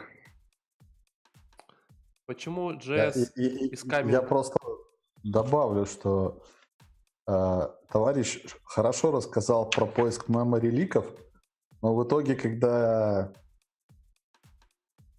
все дошло до озвучивания решения проблемы, он сказал, ну, хз, мы, короче, поменяли одну строчку на вторую, и оно заработало. Но совершенно непонятно почему. Я тыкал 5 минут в то, что они поменяли, и оно не должно было никак э, влиять на их сервак. Почему JS приходит в темплейты? Я Да. правильно понял? Да, Ой, ну тут понимаешь, чтобы э, оценить всю прелесть истории, нужно поработать с Эмбером. И радость Слушай, в том, что... А, Можно, Да. можно я перебью? А я правильно понимаю, что ты можешь подключить к Vember любой темплейт? Просто я видел там строчки хендлбара, и то есть, получается, ты берешь любой там пак и понеслась? Нет. Он изначально работал на Handlebars, но там Мгм. последний глиммер, он поддерживает э, норм- компоненты в виде нормальных тегов, скобочную нотацию. М. Ну, до этого они использовали Handlebars, Handlebars изначально, а потом HTML bars с таким же синтаксисом. Так вот, собственно, доклад про JS шаблоны, ну, нужно понимать идею, что в Ember есть такая штука, которая называется резолверы, и она позволяет делать следующие вещи. Э, Когда ты хочешь заиспользовать какой-то компонент в React, а, Там это обычные функции, ты должен заимпортировать компонент в свой файл, и только после этого ты его можешь использовать. А а в Ember все сделано по-другому. Там есть, собственно, а, соглашение об именовании. Ты просто создаешь файлик в нужной папочке, называешь его правильно, и это чудо работает из коробки. При этом, когда ты в шаблоне видишь использование какого-то компонента, там есть список путей, в которых э, ищется этот компонент, у них есть своя иерархия, э, но как бы это удобно с точки зрения, что тебе не нужно руками это описывать, но неудобно, потому что когда ты смотришь на компонент, ты точно не представляешь, откуда эта радость берется. И что предложили товарищи? Они предложили немного расширить шаблоны и добавить фабрики для шаблонов, которые позволяют инжектить компоненты в том же стиле, что и в React. То есть теперь можно часть компонентов получать за счет э, э, соглашения об именовании, а часть компонентов, которые тебе важно, либо все компоненты, ты можешь напрямую импортировать в шаблон. Ну и мораль в том, что когда ты делаешь это явно, тебе легче читать и разбираться с кодом. То есть они совместили Там теперь есть и старый подход, за который Ember все любят, и новый подход, э, к которому все привыкли в реакции. В принципе. Ну, наверное, все-таки явный, то есть поприкольнее. Конечно, но тебе ручками придется все это описывать. Когда у тебя есть э, типовые компоненты, типа, не знаю, кнопка, например. Ну, кнопка может так себе пример. Button в React доме сам подхватывается, но какие-то типовые компоненты для проекта, которые ты используешь везде, импортировать их каждый раз, ну, такое себе. Ну, видишь, вопрос начинается, когда у тебя возникают э, коллизии имен, понятное дело. Вот. И какие-нибудь очень сложные влож... вложения компонентов по папочкам тоже там, знаешь, где его потом найти, непонятно. А у них именование соответствующее. Ну да. Все? Да. Ну, то есть это такая штука, которая для тех, кто знает Ember, вот они заценят. Ну, нет, звучит, в принципе, понятно звучит. Достаточно прикольно. Алексей, Настал ваш звездный час. Ты готов? Да, да, да, да. Следующий у нас был Closing Keynote by Никол Салливан. Николь. Тоже девушка. И что меня первое сразу же удивило, это то, что появились в, у Гугла появились фреймворк PM. То есть э, Google, помимо того, что в свой Angular контрибьютит, и они решили еще начать влиять на другие фреймворки, поэтому начали как-то это, наверное, централизовывать у себя, и появилась такая должность, как uh, PM фреймворка. Uh, очень много говорила про контрибьютинг, то, что сейчас у нас сложные времена, и опять же показала видео, как uh, в Китае ребята контрибьютит в э, там, большой госпиталь, как они построили там за, за 10 дней красивое видео, все, все здорово. А, сказала, что все фреймворки примерно плюс-минус одинаковые, показала какую-то статистику. В этой статистике было видно, что там первый рендеринг у Angular, ну, она не говорила, какой именно dev framework э, и как, какая статистика у него, но что, в принципе, примерно одинаковая скорость рендеринга и там совершенно незначительно все. Э, прикольно было, что отметила, что видит, как э, фреймворки копируют друг у друга. Ну, то есть, э, что там, э, появились хуки, дальше эти хуки начали завозить во Vue, а изначально классы там, с Angular копировали. Короче, ну, вот вся, вся вот эта тематика, то, что друг у друга копируют, отметила. А, и сказала, что вот, ну, вообще вся ее должность э, фокусируется на том, чтобы увеличивать, улучшать э, перформанс этого фреймворков, помогать фреймворкам лучше взаимодействовать с браузером, ну, все мы знаем, что часто, зачастую браузер оптимизирует э, себя под э, какие-либо фреймворки. Э, на самом деле все. Еще одна идея у нее была то, что сейчас как раз время кризиса, и вы можете выучить что-то новое, э, вы можете послушать, но э, как минимум наш проконф э, подкаст, проконф шоу, может переслушать с первого выпуска, попробовать. Там, кстати, на самом деле я даже помню нумерацию. Если вам понравилось э, смотреть Проконф шоу вместе с Васей, можете открыть девятый выпуск. А, там с Васей про Vue общаемся. Довольно-таки интересный тоже. А, а, вначале же говорили об этом. Ну, ну девятый, девятый выпуск. И э, еще, что вы можете делать во время кризиса, это что-нибудь э, дать другим людям, э, объяснить что-нибудь, рассказать что-нибудь, то, то, чем мы занимаемся. Попытаться рассказать, научить кого-нибудь э, какой-то новой технологии. Да? Или, например, леща. Ну, можно леща, да. Ну, Заметьте, мы изоляции Леша немножко пропадает, но пока Леша попадает и отрубается, я замечу, что э, а спикер-то был с петличкой. Конференция вроде как домашняя, но не петличка висит, заметьте, это очень прикольно. Но она подготовила. Да, она вообще такая, типа, знаешь, все закупила. Вот. Э, ну, короче, это типа... Ничего про Ember. Ничего про Ember. Это просто closing keynote. Типа, держитесь там, мужики, короче, все будет норм. Контрибьюции учили. Да. Не, ну забавно на самом деле, что у Гугла появился PM по фреймворкам. Что вы думаете по этому поводу? Как ты вообще вот, ты разраб... сидишь, вот спокойно себе сидишь, разрабатываешь фреймворк, и тут к тебе приходит э, тетечка и говорит, дружище, не туда, не то. Ну, она вряд ли просто приходит и тебе командует. Ну, да, ну, звучит, ну, как бы, для меня вот прям, ну, как бы PM, это project менеджер, это тот, кто приходит и говорит тебе, в какую сторону должен развиваться проект. Этим продукты занимаются. Ну, окей. А продукты рассказывают, какие сроки тебе что нужно запилить. Э, в чем вопрос, Леша? Я просто ничего не понял.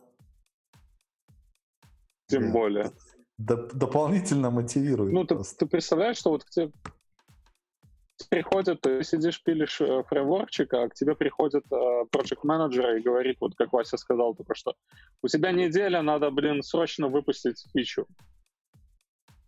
Я подожди, это ты какого-то плохого project менеджера рисуешь. Хороший приходит и спрашивает, сколько тебе нужно, чтобы сделать эту фичу. Их по-разному. Леша такой. Другого ему не дали на работе пока. Вася, ну у меня к тебе единственный вопрос. Э, вот если бы, короче, у тебя был шанс э, один фреймворк в этом мире э, убить, то какой и почему Ember? Так. Это была подводка к следующему докладу моему, просто такая, э, не смешная. Поехали дальше. Ты вещам мне просто э, накидывал в следующем докладе на рельсы, я сразу начал с опереждающего, давай. с опереждающего удара. Да, давай. Давай, начинай. Э, почему contributing seems scary? Ох, это он. Да. А, это очень странный доклад. Ну, тут, в принципе, очень много странных докладов. А, подожди, я его найду. А, рассказывает девушка, которая в самом начале решила представиться и рассказать, на чем она пишет. Э, а пишет она на рельсах, на CoffeeScript и на Vue. Ну и после этого для меня стало очевидным, почему контрибьютинг пугает ее. Почему? Потому что она пишет на рельсах и на Vue, и на CoffeeScript. Да, CoffeeScript еще жив. Как можно написать на... Подожди, как можно писать на CoffeeScript? Это вообще возможно? А, ну, наверное, это разные проекты, но у нее было, были все, все три а, аватарки под описанием ее позиции. В общем, а, она озвучила проблему, э, вернее, озвучила тему своего доклада, почему контрибьютить страшно. Потом начала рассказывать, что в первый раз она этим занялась в 2018 году. Она тогда бегала в зеленой майке, на конференции EmberConf, и она была э, добровольцем, который помогает организовывать всякие активности и так далее. И после этого ей понравилось, она решила сделать pull request в один из репозиториев, э, где ее научили, как это делать правильно. Ей понравилось, и она залепила еще пачку pull реквестов Дальше она показала фотографию, где она выступает с докладом который называется uh, When Contributing is Scary. То есть мы смотрим доклад Why Contributing is Scary, на котором фотография с доклада When Contributing is Scary. Uh, дальше она сказала, что контрибьютить можно, собственно, по-разному. Можно давать денег, можно создавать баги, можно фонтанировать идеями, можно одевать ростовых кукол и ходить по конференциям, создавать людям настроение. И вот она все это делает, у нее все получается. Э, делаете все то же самое. вкладываете в сообщество. Я так и не услышал ни разу, где ее что пугало, потому что для меня доклад был э, вот я что-то делаю, мне хвалят, мне нравится, у меня получается, делайте то же самое. С какого ляда там слово «скэри» появилось в заголовке, я так и не понял. Кликбейт. Наверное. Не, ну вот слушай, когда- как, ты когда вот контрибьютил, ты, помнишь свой первый раз, когда ты за- делал что-то в open source? Именно давай, вот я не знаю, меня на самом деле парят вот эти все контрибьюты в виде бегающих белок по, по сцене, там, веселящих. Давай про хардкор. ну, Про хардкор. Когда... Леша, пока ты не начал задавать Васе вопрос, ты зайди вот на VS Code на GitHub и посмотри, сколько Вася всего заливает в GitHub. А, Леша, так я же, я согласен, кому-то может быть стрёмно. Но вопрос в том, что тема не раскрыта. Вообще. Ну, я скорее про это. Да, стрёмно, да, возможно, сложно, но то, что она рассказала, звучало как вот я попробовала, мне это далось легко, меня все поддерживают, мне это нравится, делайте как я. Откуда взялось слово «скэри» в названии доклада, я так и не понял. Ну ты же знаешь что эту историю, Васька, ты сидишь в 12 вечера, тебе пишет организатор конференции, говорит, слушай, срочно пришли мне тезисы и название. Ты такой, сейчас надо что-то сделать, короче. Вот Не, надо еще клик, кликбейт обязательно, такой максимально желтый, как Да, убить да. там Стива Джобса за 5 секунд с помощью JS. И ты такой, Типа, как я ел хомяка и выучил Эмбер, что-нибудь такое, типа. В общем, как по мне, эту девушку победила только балерина. Из всех, кто были. И к ней мы перейдем дальше, потому что я как раз ее поставил на следующий этап. С твоего позволения Давай. мы перейдем. Lessons learned from changing careers by Кара Лютон. Лютон. По-моему, из Канады. Нет, нет, нифига, она с Америки, поэтому она просто Из Америки. из Америки, да. Короче, это вообще очень смешная э, история, которую я просто поржал.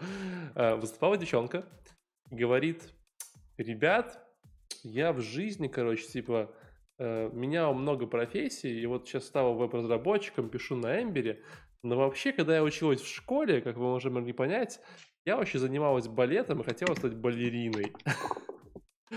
Вот. а, Ну и типа а, после того, как я стал балериной, я еще работал пиар-менеджером, вот, э, пиар-менеджером в музыкальной сфере, где всякие там приходили различные классные рэп-артисты, мне приходилось заговаривать с ними интервью.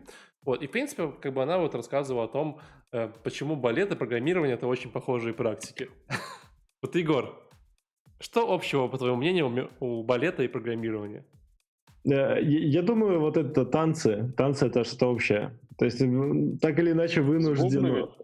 Да, то есть где-то по- поплясать, где-то походить, покричать. Вот, балет это то же самое, только с душой. Так, Алексей, ваше мнение? Ну, все правильно, танец с бубнами. Или, может быть, писать элегантный код. Типа, Красиво лавировать над багами, вот это вот все, типа... Да, да, да. э, да. Очень, очень изящно отвечать на вопросы, когда, когда будет готова фича. Вот. Э, Ну, она, конечно, такого не говорила, она более серьезный человечек. И она говорила, что, ребят, вообще-то, э, ну, типа, вот чтобы стать профессиональным программистом и профессиональ- профессиональной балериной, Последний у меня вообще вопрос, зачем нужно становиться профессиональной балериной, это как бы, ну, отдельный пункт моих размышлений, я его не буду, я вчера с женой как бы за, за ужином объяснял, то есть я понял, что вот мое мировоззрение, типа, знаешь, э, и вот, э, вот кем бы я бы стал, и вот самая противоположная точка зрения, это, типа, там, профессиональным балериной, что-нибудь такое, ну, там, балериной, наверное, не смог бы стать, наверное, балеруном, как это, как это мужская профессия для балерины. Я что-то подумал, что вот я Валентина кем-кем, а вот балеруном не представляю. Вот максимально ты не балерун. Хотя- Странный черный лебедь из тебя получился. Но, ме- между прочим, я занимался 7 лет профессионально бальными танцами, поэтому тут как бы не надо, ля-ля. Ладно, я целых полгода занимался балетом. Видишь. Э, Я думаю, что, возможно, из-за того, что мы с тобой занимались бальными танцами и балетом, мы и стали разработчиками, потому что очень много похожих, похо- похожих вещей. Вот, вообще, Просто так- про это мало говорят, да.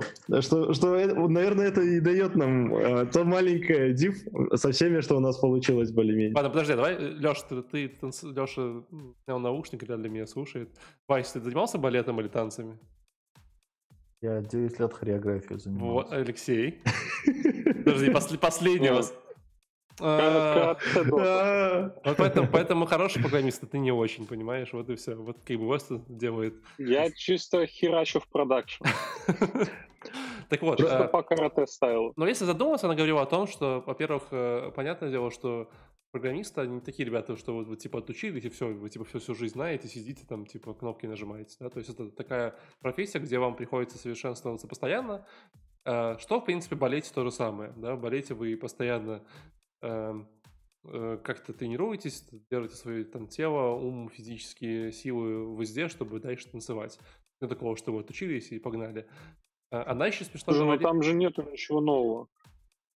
Да, но при этом как бы ты понимаешь, что тебе надо все время совершенствоваться, тянуть мышцы, чтобы они не затвердевали, танцевать, разучивать какие-то новые там комбинации. То есть там нет ничего нового, но и в программировании нет ничего нового с, со времен из- из- изобретения, не знаю, Кабола, наверное. Вот, или что там было раньше. Кабола это слишком поздние штуки. Что было раньше? Фортрана, наверное. Допустим так. Ам, Плюс, э, она очень смешно говорила, я, она не нашла эту аналогию, но я, короче, типа, про себя пошутил, она говорила, что вот балерина, почему она не хотела стать балериной, потому что, типа, э, в балете ты можешь совершить одно какое-нибудь действие, ну, типа, одну травму получить, и твоя профессиональная карьера закончилась, да, то есть все, ты там, ногу, сломал руку и до свидания, вот. В принципе, программирование то же самое, потому что один раз уронил продакшн, как бы, и, ну и все, дальше как бы уже пути нет, в принципе. Вот, не было с такого, да? Не, ну А, ты можешь замести, замести следы, выкинуть на, на LinkedIn профайл, что типа ты не ронял продакшн никогда, поменять фамилию и все нормально. Ну, ну, в следующий раз, когда тебе дадут SSH доступ от сервера, ты же будешь знать, что в прошлый раз что случилось, и как бы, ну и все. То есть это с тобой уже навсегда, Леш. То есть ты можешь занести следы. Вот. Я, пом- я помню, мы очень в нашей компании смешно издевались э, над людьми, потому что, ну, над джуниорами, потому что они приходили, э, что-то там типа делали. Мы им говорили, что вот ты видишь девочку, короче, которая сидит на ресепшене, и такие, ну да, говорит, вот раньше она, короче, была разработчицей, просто она три раза уронила продакшн, короче, типа, и теперь ты сидишь на ресепшене. И они прямо реально верили, такие, блин, что у тебя уже первый продакшн есть, тебе осталось два. Вот. Бум-бум. Короче, а, она говорила про балерину, говорила о том, что в балете очень важны детали, э, как, в принципе, программирование важны детали. Это если ты где-нибудь накосячил какую-нибудь, совершил маленькую ошибочку, то это все очень вкусно. Так же, как в балете, если ты забыл, там, знаешь, нехорошо размялся, забил на тренировку или, там, не знаю, на свое питание, то как бы тоже все очень грустно. Вот, но в целом, как бы, наверное, весь ее спич был вокруг того, что она в какое-то времени решила изменить э, балет, э, изменить карьеру в балете на карьеру э, в, в медиа и стала пиарщицей. Потом в пиарщице ей очень было грустно, потому что там все ее гнобили, очень э, такая компетентивная, competitive, это соревновательная э, как бы атмосфера. И после пиарщицы она почему-то решила стать разработчиком, выучила HTML, CSS и побежала. Да? И тут у меня есть интересных два, два важных вещи. Во-первых, вот я так задумался, вот вы знаете какие- какие-нибудь индустрии, где люди настолько открыто и настолько вот типа э, охотно делятся опытом? Ну, вот другие. Да? То есть я вот думал, я подумал, что, наверное, медицина, возможно. Ну, потому что, условно говоря, вот в мире, там, наверное, медиатехнологий, там, маркетинга и пиара, типа, люди чаще скорее так, типа, знаешь, мы нашли секретный ключ, как наш проект прокачать, и там, типа, и сидят там, и никому не рассказывают, да? Нежели вот в IT-индустрии, там, особенно в программировании, это прям такой, ну, прям с первого дня, там, типа, все такие friendly, давай открытые, все, типа, расскажем, все, тебе покажем. Вот, кто-нибудь знает еще другое? Егор? Подожди, подожди, но, но ты говоришь про фронтенд.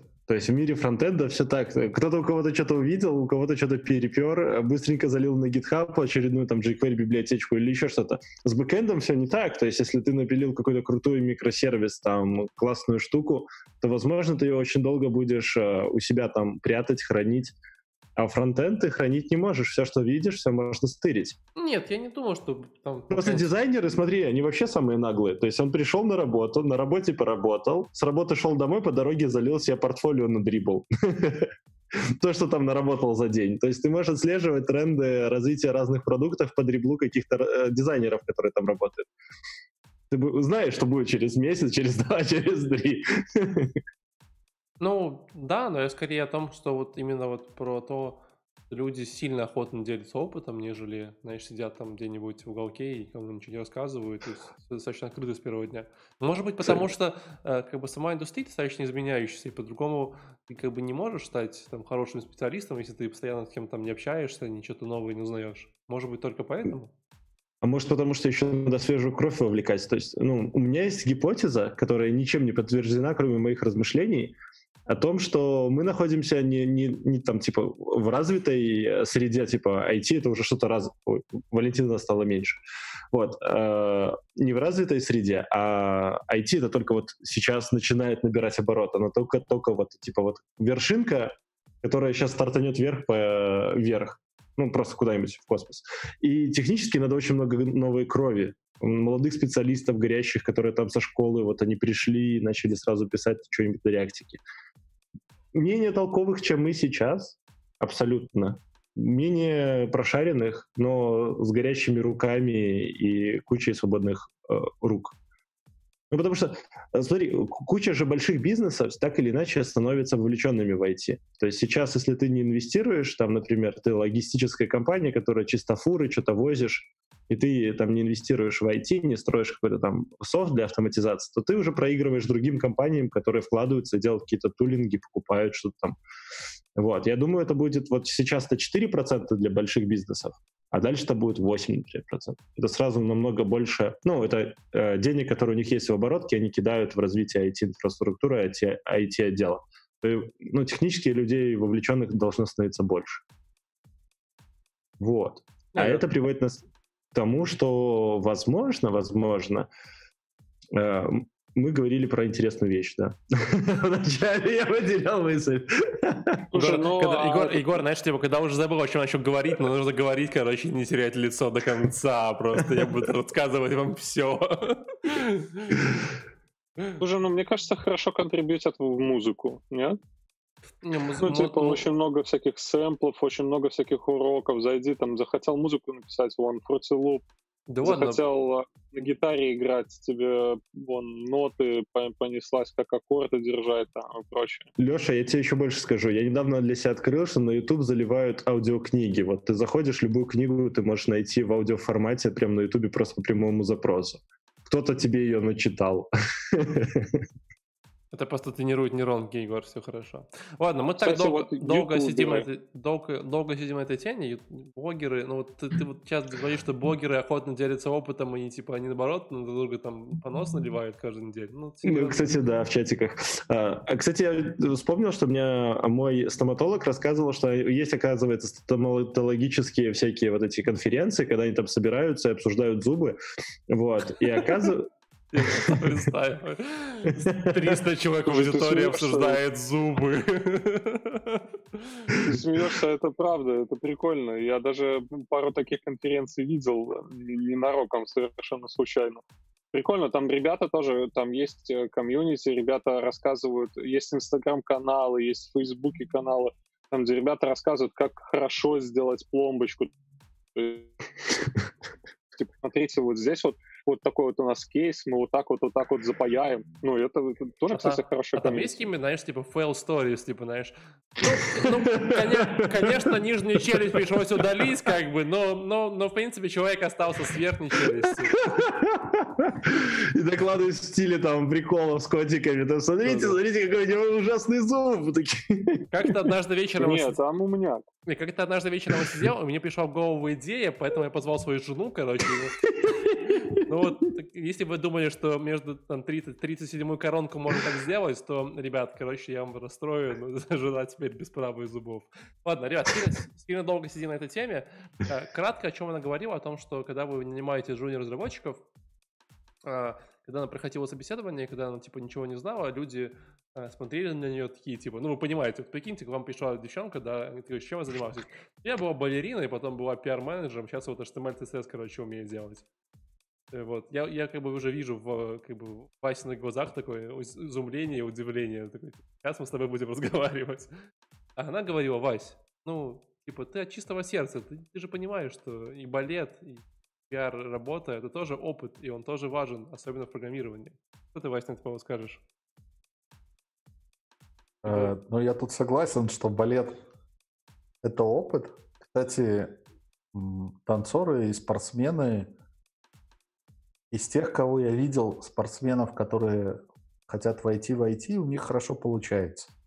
Но они обычно в курсе, что нужно пахать, э, и они готовы достаточно усердно заниматься. В этом Вася, плане. сколько ты в день, сколько ты в день пашешь?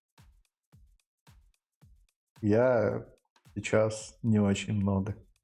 Ну, всю неделю про, про кон смотрел, Леш, ну, типа, уже, уже выяснили. Три, часа по неделе проработал. Не, ну, на самом деле, она... Э, Валентин так быстро просто проскочила, она рассказывала, как она занималась по сколько часов в день, и если ты столько часов в день будешь уделять коду, то за полгода ты до медла вполне себе сможешь добраться. Ну это ты... сколько? Она немного говорила. Ну, она, 8, 8 часов не, не, надо поработать. Она да, говорила при... 9 не, до 6. Ну... 9 до 6 каждый день. Ну это 7 часов. 9 до 6 это 9 часов. А, нет, 9 часов, да. Ну, ну мне кажется, есть... этого мало. Каждый день осознанно заниматься учебой это много. Ну, я когда, э, со своего опыта, я когда входил в э, разработку, я тратил порядка 12 часов. А что ты из этого запоминал? Тут вопрос не сколько времени ты тратишь, а сколько у тебя мозг готов а, окучить информацию, чтобы ты ее не забыл. То есть он просто у тебя может мозг в отказ пойти, мол, ты там учишь, учишь, учишь, а мозг такой, извини, но ты это не запомнишь. Слушай, ну я, уч, я учил прям в продакшене, то есть я переработал очень много кейсов, и когда, допустим, я сравниваю себя там с рядом сидящими разработчиками, я понимаю, что м, а вот эту фичу я уже делал когда-то, и я понимаю, что вот это вот здесь вот будет фейл. То есть много больше опыта ты набираешь за 12 часов. Не обязательно, что эта информация усвоится у тебя, ты просто запомнишь mm-hmm. этот кейс. Ты сейчас говоришь про время, когда ты работал? Да. А, ну, тут вообще есть большая разница, что когда ты работаешь, ты проводишь 12 часов. И когда тебе за это денег не платят, и ты просто учишься. Но... И, при, и при том, что даже код не можешь не писать, а просто что-то там читать, изучать, да. что-то, которое ты вообще не понимаешь нафига и где это можно применить. Это, это просто когда ты в офисе, у тебя есть работа, это дополнительная стимуляция тебя, чтобы ты дольше продержался на дистанции. Ты там обязан начальнику, ну как, чувствуешь себя обязанным. Э, тебе платят деньги, вокруг тебя люди, которые занимаются тем же самым. Ну, это все поддерживает на самом деле. А если ты ну, да, не знаю, ходишь на курсы или сидишь дома, то это совсем другие усилия волевые. Это факт. Да, я тут просто сильно ускоряюсь, потому что у нас еще осталось 6 докладов. Э, ты не будешь рассказывать... Подожди, ты не будешь рассказывать, как она две минуты рассказывала, как делать Батман фондю, да? А что такое Батман фондю? Интересно. Я, я, я, честно, я, честно, я честно пропустил этот момент и пролистал. Батман — это мах ногой. И она, собственно, сказала, что вот как в коде вам нужно обращать внимание на мелкие детали, также и в танцах. И начала рассказывать, как делать батман. И начал показывать более чем. Показывать, да, показывать и рассказывать. Но на самом деле у нее были э, здравые мысли. Вот то, что ты рассказал про... Вообще я удивился, что она так мало сделала, потому что по ее докладу она вполне могла бы запустить какую-нибудь школу. Серьезно, войти войти, потому что она приводила примеры людей, которые свичнулись и стали программистами. Там даже был один Равин, который стал софтвер-инженером. А, ну, то есть она хорошо так пиарила эту тему. У нее даже есть своя страничка, где можно посмотреть, где она светилась в медиа, она не зря в пиаре работала несколько лет, и у нее есть две темы. Она два раза выступала с докладом про CSS Grid, и все остальные статьи и видосы, это где она рассказывает, как она из балерины стала разработчиком. Блин, Ладно. я никогда не понимал таких докладчиков, у которых две темы, и они рассказывают их годами. То есть не один ну, год, а там годами. Ну, был бы ты балериной, эту... Егор. Вот ты бы тоже рассказывал. Ты тоже бы рассказывал. Поехали дальше. То у нас еще много чего поговорить, а времени все меньше и меньше. Вася, декораторы, индекс. Декораторы. Марка Отто Витте. А, это заклинание из Гарри Поттера было только что? Что это такое? Это имя докладчика, который выступал с рассказом про декораторы. Я не совсем согласен, что он про декораторы Индепс рассказывал. Было достаточно поверхностно. А, но тем не менее, а, доклад длится 40 минут. Первые 9 минут он рассказывает, как он ездил в Северную Корею, а, возлагал цветы к памятнику и обнимался с корейцами.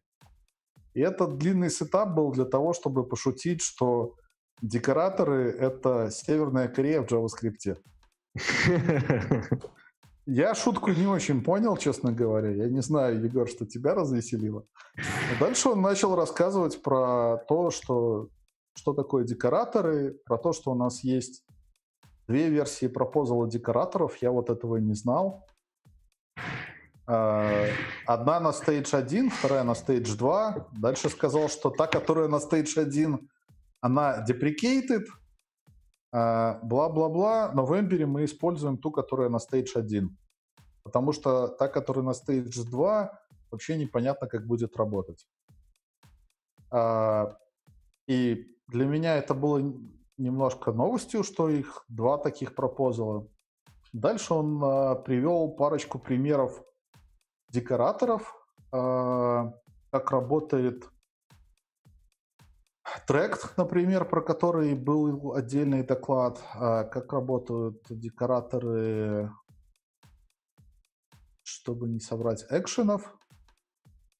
А, дальше он второй раз пошутил про то, что JavaScript — это не Северная Корея в JavaScript, потому что все хотят декораторы, но никто не знает, как они должны работать. А в Северной Корее, я так понял, наоборот. Никто туда не хочет, но все знают, как там есть? Я хочу Северную Корею, а... кажется, там прикольно. Серьезно? Ну, блин, прикинь, там как забавно. Ты прикинь, Ты прожить, декора... про, прожить три недели без интернета вообще. Ты декораторами пользуешься, когда на JS пишешь? Зачем? Типа, я просто пишу без декораторов. Зря. Кому ну, нужно... Сначала дек... Кому нужно декораторы, декоратор? потом Северная Корея. Ладно. В общем и целом, неглубокий был доклад. Примечательного, что товарищ, который его рассказывал, он самый главный в той маленькой компании, которая заполонила собой всю конференцию. А, точно, он на вендинге был. Да-да-да, он там самый главный.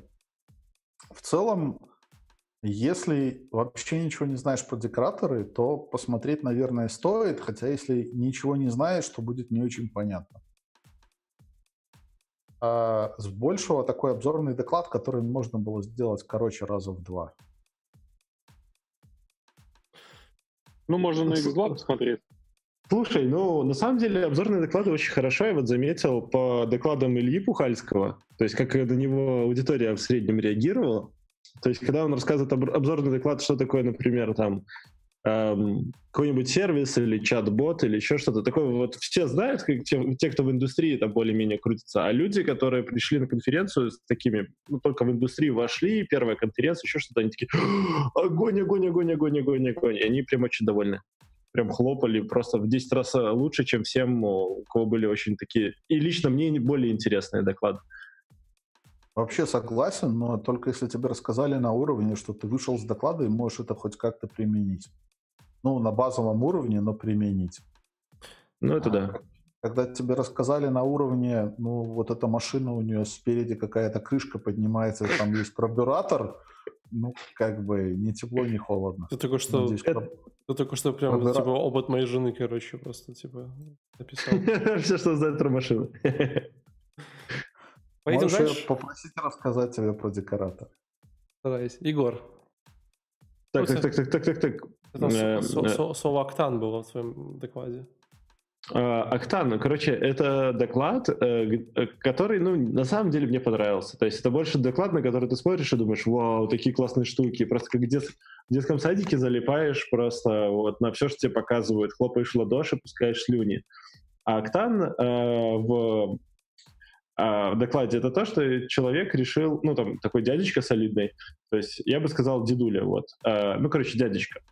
А, он рассказывал, что они делают, а, ну, вообще есть книжка по JavaScript, а, и JavaScript это интересно, и у него есть много степеней, и вообще для него работа это с большего хобби, потому что они делают классную платформу, что-то по квестам в городе. Да, есть некие, некая штучка, какой-то девайсик или болтик или еще что-то с каким-то логотипчиком, который в городе прячут, пишут координаты, и ты можешь потом по координатам найти, попытаться эту штуку. Ну, это такие вот, типа, квесты real-time а, с картами, много карт. А, это называется геокэшинг, то есть э, поиск сокровищ в городе. И вот он такой, вот я это делаю, это моя работа, это мое хобби, это мне все нравится э, и так далее. И потом он рассказывает, что в какой-то момент они решили там написать некий квест, э, где, по сути, ты как в терминале проходишь квест, вводишь какие-то команды, тебе валится... Ну, видели вот эти текстовые игры, как э, не в героях, а были... Э, в космосе кораблик летал, э, где надо было тоже проходить. Космические рейнджеры, вот. Примерно такая же история. И после этого его потянуло в геймдев. Вот, э, и он подумал, ну классно, а в геймдеве же можно делать игры, а с чего круче всего стартануть, конечно, за JS Ember, потому что на Ember можно в три команды развернуть приложение и уже начать делать игру, да, то есть без этого сетапа, веб-паков, там, create react и так далее, и так далее. И в 2020 на Ember все еще можно быстро пилить проект. И, в общем, э, он сказал, что у него были некие требования к к проекту. И вот он начал с того, что ему хотелось бы поработать с гексагонами, ну, как такие набор хотелок там, э, и концепций, от которых взрывается голова. И, в общем, он запилил маленький концепт, э, где кораблик, по сути, перемещается по гексагонам, объезжая какие-то препятствия. Ты ему говоришь, давай там в пятый гексагон, и он поехал объезжать препятствия в пятый гексагон кратчайшим путем. Uh, и знаете, я вот когда смотрел на вот это вот э, его proof of concept демки на скриншоте, я сидел и думал, вау, это же практически все те игры, которые мне так нравились. Это же Warcraft, это же там StarCraft, они же все таким же образом работают, и я вот об этом никогда не задумывался. То есть, блин, несложно, и, и как я понял, концепт он очень быстро написал с помощью библиотек на JavaScript. В общем, он показывал, как это работает, как он э, источники света прорабатывал, что ты там уже был и так далее, и так далее.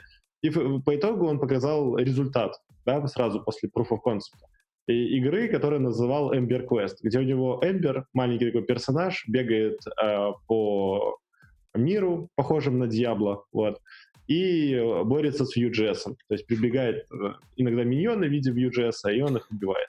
Вот такая демка. И э, мораль, мораль этого всего. А, он начал рассказывать э, про всякие элементы интерфейса, как он это делал, на что стоит обратить внимание, какие части Эмбера лучше всего, про декораторы тоже было. И в итоге все пришло к тому, что есть некий э, фреймворк, э, про который вы, скорее всего, слышали, если пользовались JavaScript, который называется Pfizer. Pfizer — это такой движок, в котором есть примитивная физика, и он умеет работать со спрайтами. Ну и, по сути, позволяет вам написать некий луп, что-то вроде э, надо обновить сцену, прорисовка сцены, новое действие, обновить сцену, и вот такой вот цикл игры. Э, и умеет работать со спрайтами, какими-то моделями и физикой. Все внутри. Э, на самом деле я игрался с этой штукой в свое время, и мне она показалась сложноватой. То есть я не смог классную игру запилить. И вот дядечка половину э, презентации рассказывал, как э, сделать игру. По сути, он что-то сделал типа Марио, знаете, классический Марио, который бегает э, на экране вот в... Как это назвать? В букве П справа налево прыгать умеет. Э, есть какие-то там препятствия, и он может бегать и прыгать. Вот он написал эту игру, там, наверное, за 6 слайдов.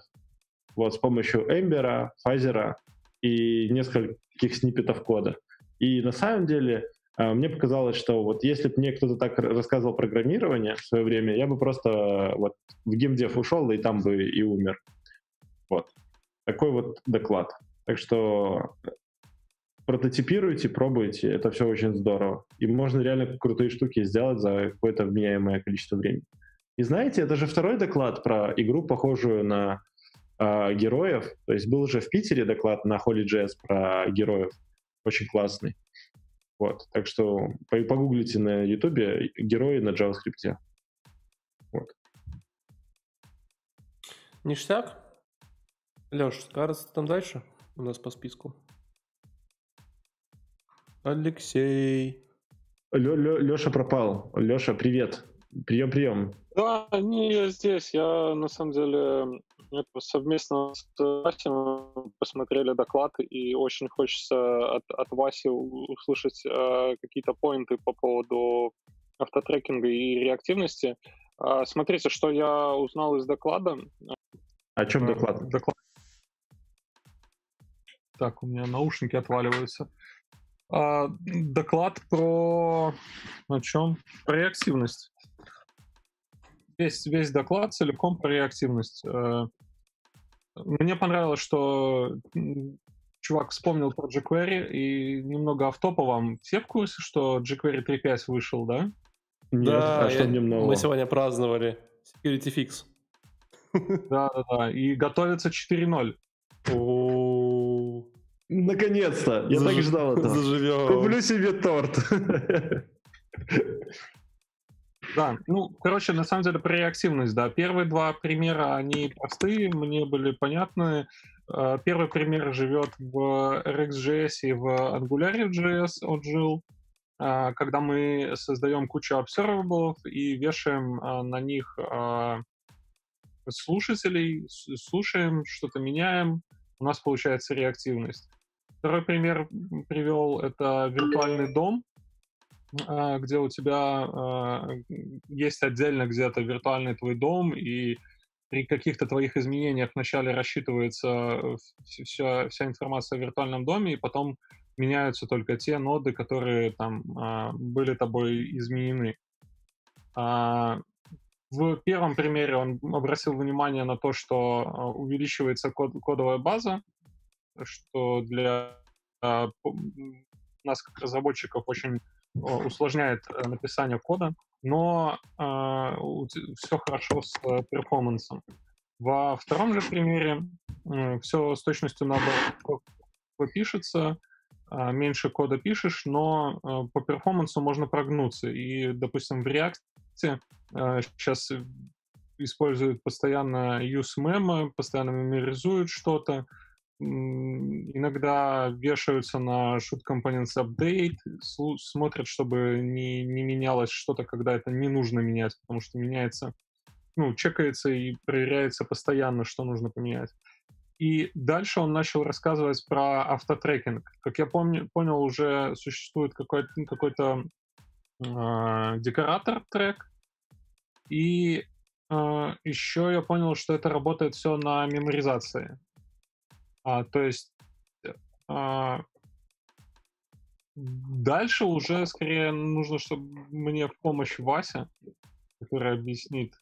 Да, Вась? Да.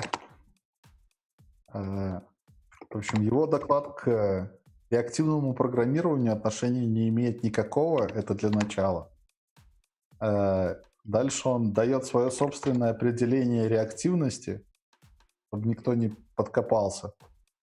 Э, и в его понимании реактивность — это когда наше состояние, э, наш UI отражает э, внутреннее состояние и делает это автоматически. Вот это в его понимании реактивность. По поводу автотрекинга он просто рассказал, что мы можем заводить для объектов, которые хранят данные, какое-то поле с названием версии, и каждый раз, когда мы изменяем какое-то поле в этом объекте, мы эту версию будем просто инкрементировать. Дальше, если версия поменялась, это означает, что данные изменились, и нам нужно перерендерить всю вьюшку, которая относится к этим данным. А, ну и а дальше начинает работать магия геттеров, сеттеров и мемоизации. Но то, что он рассказывал, было достаточно странно, потому что ну, начал-то он издалека и сказал, что с помощью jQuery мы, в принципе, тоже могли бы сделать э, что-то подобное на реактивность. Э, все, что нам нужно было бы для этого делать, просто в каждом методе, где меняются какие-то данные, вызывать явно что-то вроде this.render. Но мы этого делать не хотим, потому что ну, не камильфо. Э, дальше он вспомнил про RxJS, да, и дальше он какого-то черта приплел виртуальный дом, который к реактивности... Оба, классный звук. Который к реактивности вообще никакого отношения не имеет. Это ну, сугубо оптимизация рендеринга и ничего больше. В итоге он начал приводить пример из React, где мы делаем set state, и все магическим образом перерисовывается, но при этом по факту он молчал, замолчал тот факт, что использование set state это то же самое явное вызывание рендера из любого места, где мы данные обновляем. Ну, потому что по факту под капотом у set state как раз-таки рендер и дергается по итогу? Ну, давай тогда это смотри, ну, реактивность, мне кажется, это просто слово использовал как реактивность. То есть а, основной да. это то, что изменение, изменение данных, а, и, при изменении данных какая, какая-либо перерисовка. Ну и а, отсюда тогда все нормально и играет. И React он тогда нормально приплел. Просто свой реактивный как-то ну, Э, я к тому, что в его первом примере, который ему не понравился, он сначала менял данные, а потом вызывал метод рендер. И вот это ему не понравилось. Но по факту, когда ты в React делаешь setState, вызов метода рендер, он просто внутри setState находится. Вот ты вместо да, двух строчек это одну написал. Хорошо. То есть это все хорошо упаковано и все хорошо слинковано. То есть ты реально по факту пишешь меньше кода. То есть да, ты можешь, получается, в, любом месте своего кода вызывать метод там даже не рендер, он потом дальше привел пример с э, render left side, допустим, то есть перерисовка только лев, левой стороны. Но при этом, то есть у тебя, тебе нужно контролировать кучу мест и понимать, что, допустим, вот render left side — это именно вот эта левая сторона. А когда в реакции ты set state и все, ты понимаешь, что у тебя, значит, вот здесь вот перерисуется кусочек. То есть это, как, а, как по мне, yeah. так это просто типа удобный нейминг такой. Ты в реакции не понимаешь, что перерисуется кусочек. Ты, пере, ты говоришь, перерисуй мне все, а то, что перерисуется кусочек, как раз-таки решается этим самым виртуальным домом. Ну, то есть они взяли самый топорный э, способ, к нему прикрутили виртуальный дом, который жрется процессор и память, и вот у нас теперь типа минимальное изменение в доме. Ну, такое себе. Собственно, дальше он начал рассказывать про то, что вот эту библиотеку, которая заводят счетчик внутри объекта с данными. Они хотят э, отвязать от фреймворка и дальше предложить ее использовать э, везде. Типа Tract Redux, Tract Apollo и так далее. Я, в принципе, ну, смотри, не особо понял. Он, он, да. он 10 дней назад создал э, репозиторий Redux Tracking. Правда, пустой репозиторий. А ты с редаксом работал? Я, в принципе, не особо представляю, как э, использование вот этой штуки совместимо с редаксом. MobX, да, с редаксом не понимаю. Ну, не знаю, придется там куча обвязок каких-то делать, то есть, ну... Нет, я не представляю, как это будет. Ну, в, в редаксе часть это философии, что ты данные не мутируешь, ты новые создаешь. Да. Ну, в таком случае его автотрекинг никуда не годится. Но он сделает из Redux MobX, и потом нормально все будет. Но это будет не Redux. Ну да, в целом да. Ну, смотри, репозиторий создан, как бы шаг, шаг уже сделан. Будем смотреть. Я, я поставил э, глазик, буду смотреть, что он там будет делать. Ну, ты потом расскажи. Просто у меня вопрос не к технической реализации, а к тому, что ну, это просто подходы разные, и э, не знаю, как сказать, что мы пошьем юбку, которая будет идти мальчиком, но если для этого из мальчика сначала нужно сделать девочку, а потом юбка ему будет к лицу, то ну, это такой себе подход. И только что заловил всех шотландцев, да? Вот прямо сейчас. Не, у них юбки. Договорились. Это, это разные вещи. Кильт и юбка это разные. Ты уже не оправдаешься перед их в глазах, поэтому извини. Ну, в общем, а, в этом плане, а, я не знаю, автотрекинг достаточно интересно сделан во Vue. Вот мне Vue не нравится, но там что-то очень похожее на реактивность. Ты просто с данными работаешь, и, и оно все трекается. А в его случае он собирается... С его подходом ты не можешь трекать примитивы, во-первых. Ты можешь трекать только какие-то объекты, Э, это раз. И два, ты э, загрязняешь объект, который ты собираешься трекать, просто тем, что у объекта появляется какое-то поле версии. Ну, Слушай, как... я смотрел репозиторий, э, там была проверка на number, на символ, то есть там, по-моему, это не только про объекты. По-моему, он примитивы тоже хочет как-то трекать. Но ты не можешь трекать э, примитивы по определению, потому что примитивы синглтоны. Ну да. Надо раскурить, что ж. Ну, в общем, очень странный доклад, по-моему. Ну, в любом случае, э, на самом деле, этот чувак посвятил очень много времени автотрекингу, и есть э, его домашняя страничка, где прям 4 или 5 статей по поводу автотрекинга, как оно работает, можно почитать, если кому-то интересно. А ты читал? Там, собственно, в статьях его доклад и, и расписан. Да, в одной из статей, там, типа, как варится автотрекинг, он прям... Ну, там чуть больше, там он дальше приводит примеры и, и больше примеров из кода. Видимо, это то, что я буду дочитывать сегодня вечером. Что, поехали дальше? Давай. Потому что у меня опять, надеюсь, последний доклад от той самой компании. Компания называется Simple Labs, находится не в Германии. Вот. Э, я, ну, как бы, я выяснил, что их не очень много, потому что я прям, типа, мне не стало интересно количество людей. У них вот 6 человек в GitHub репозиторий, но GitHub это не это, не, не показатель. Э, Crunchbase говорит, что у них 10 человек. В LinkedIn я нашел 12 человек, которые отмечены, что работают с Simple. То есть я думаю, что дали, понимали, что за ребята.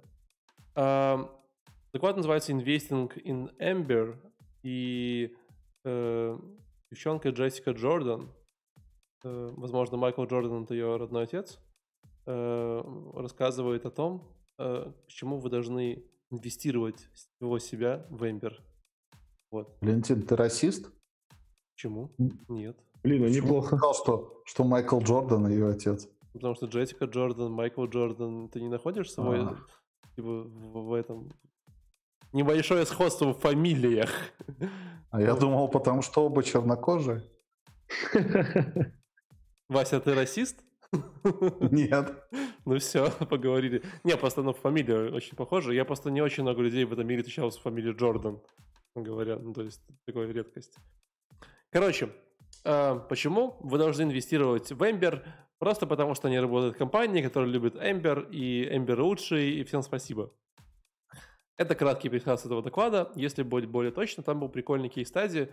Э, я не уверен, что э, тут вот прям вот вообще про Ember.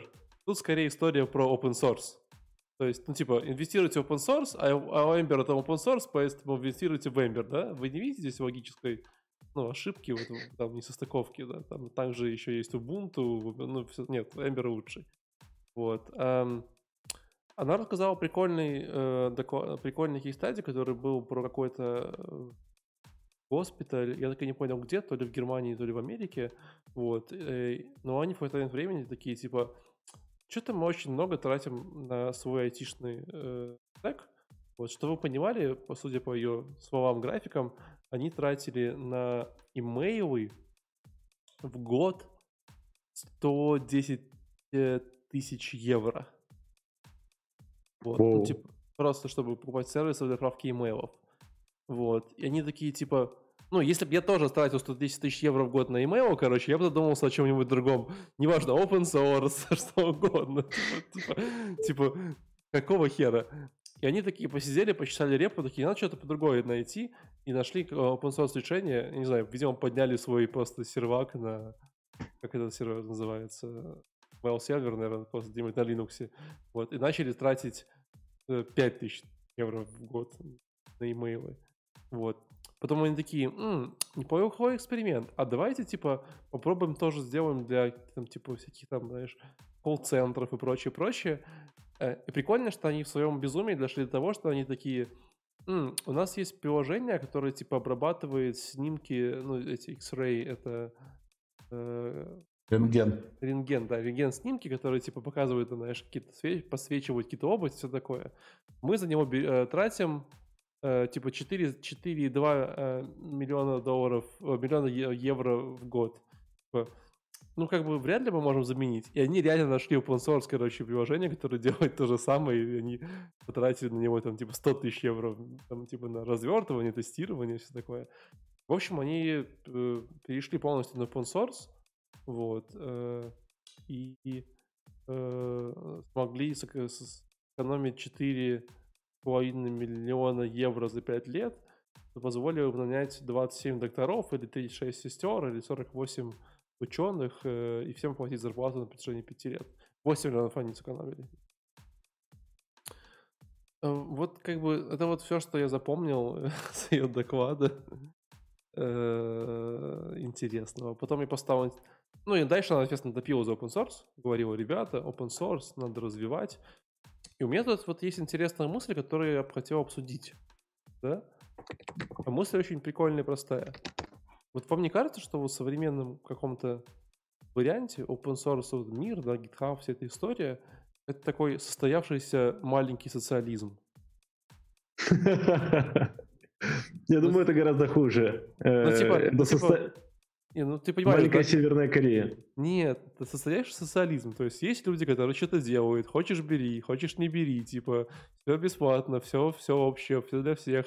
Типа, ну и, конечно, своими проблемами, да, типа, какого фига это Да делаешь? Не-не-не, но иногда, ну, иногда происходит такое, ты берешь, вроде бы такой, все, все ок, к тебе приходит и говорит, партия э, хочет, чтобы ты заплатил, или мы хотим, чтобы ты разместил наш логотип, или еще что-нибудь. Ну, я думаю, это, эту часть можем open source опустить. Да, это коммер- коммерческая часть, но на самом деле в некоторых приложениях, построенных на open source, мне очень интересно изучать, как они построены. Ты заходишь в описание, а так как многие классные библиотеки просят, чтобы ты хотя бы где-то там упомянул, то есть такая настройка о нас или там технологии, и там прям написан целый список всего интересного. Если что, в Maps.me есть такая страничка, вот прям зайдите, почитайте, там очень много интересных сервисов. Нормально. Эм, ну Вот, ну, мы, собственно, поговорили о том, что она топила за open source, и говорил о том, что у них компания, вот, типа, 20% времени они занимаются open source проектами. Э, Я тут пока э, вы обсуждали реактивность, немножечко отвлекся и посмотрел, короче, на проекты, которые делает компания, и один меня очень сильно удивил. Э, Давай. Я вот знаю, что Вася, он же как бы из нашей старой школы, не, вот- не вы, как современные хипстеры. Советской. Вася, ты же знаешь, что такое ДДВРТ, да? Нет. Ладно.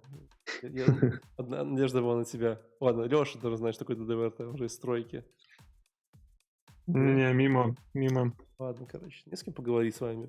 В общем, Блин, так есть- расскажу, что это такое. В общем, в общем, есть такая э, знаменитая прошивка для роутеров, это называется DDVRT.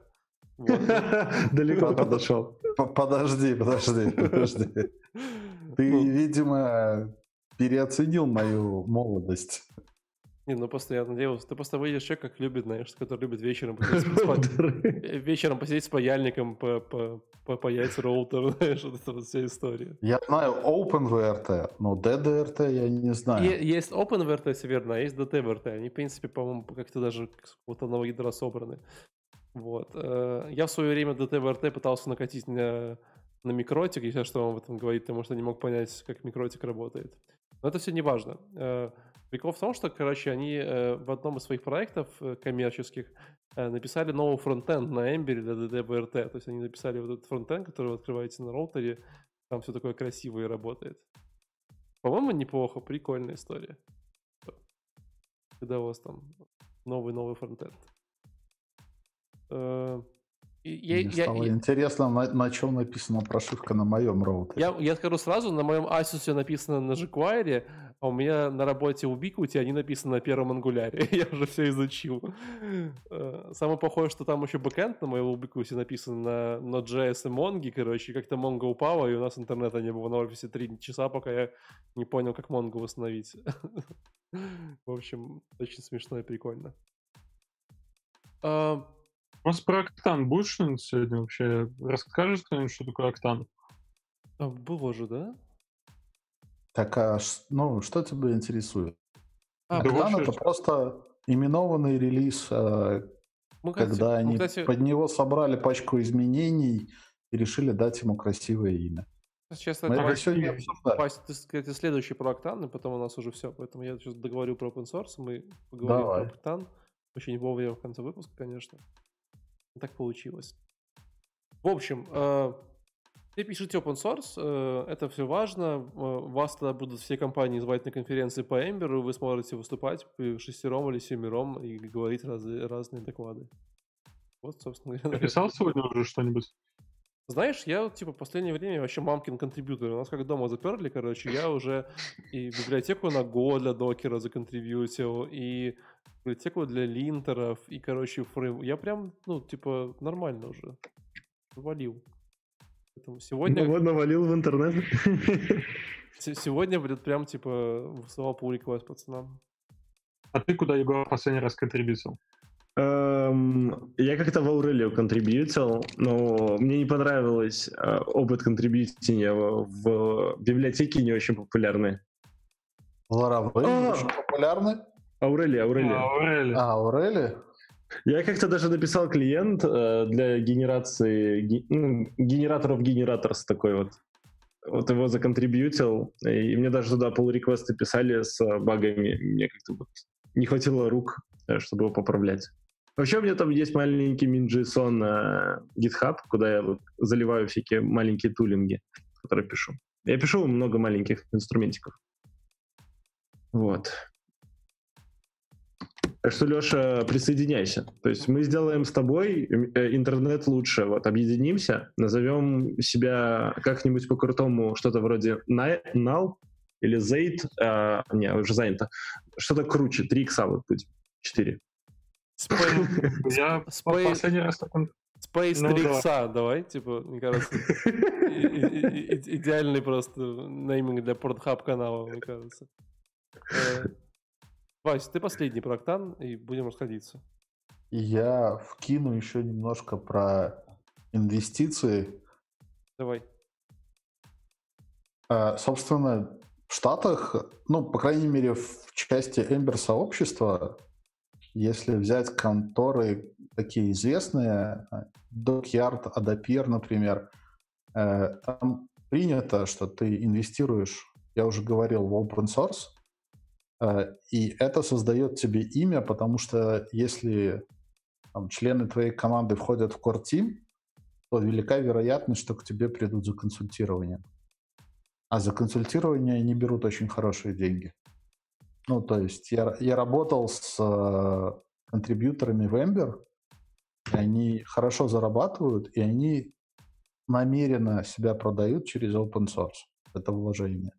Ну и вторая тема это, это, наверное, хайринг. Ну, то есть люди, которые, э, чтобы находить новых людей, когда ты говоришь, что у нас тут типа for member Ember, все такие, воу, воу, хотим к вами работать. Э, ну, даже чтобы бизнес к себе привлечь. А, и еще один момент по поводу 20% времени на open source, ну это перебор, наверное. Я подозреваю, что по деньгам это дорого должно быть.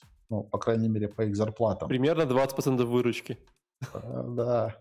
Но еще я думаю, что э, хорошей альтернативой может быть просто разрешение open source то, что разрабатывается для нужд проекта. Потому это что... Да. Я, к сожалению, встречаю компании, которые говорят, убирай. Э, хотя по факту, ну да, я это писал, возможно, в рабочее время или для рабочих целей, не всегда в рабочее время. Но потом компания говорит, что у нас тут политика конфиденциальности, безопасности, все такое, и заставляет это убирать. Я, с одной стороны, понимаю, с другой стороны, но эта штука все равно сделана, и ей могут пользоваться и другие люди, и тестировать другие люди могут. Но, по-моему, это может быть годным компромиссом между ничего и 20% на open source.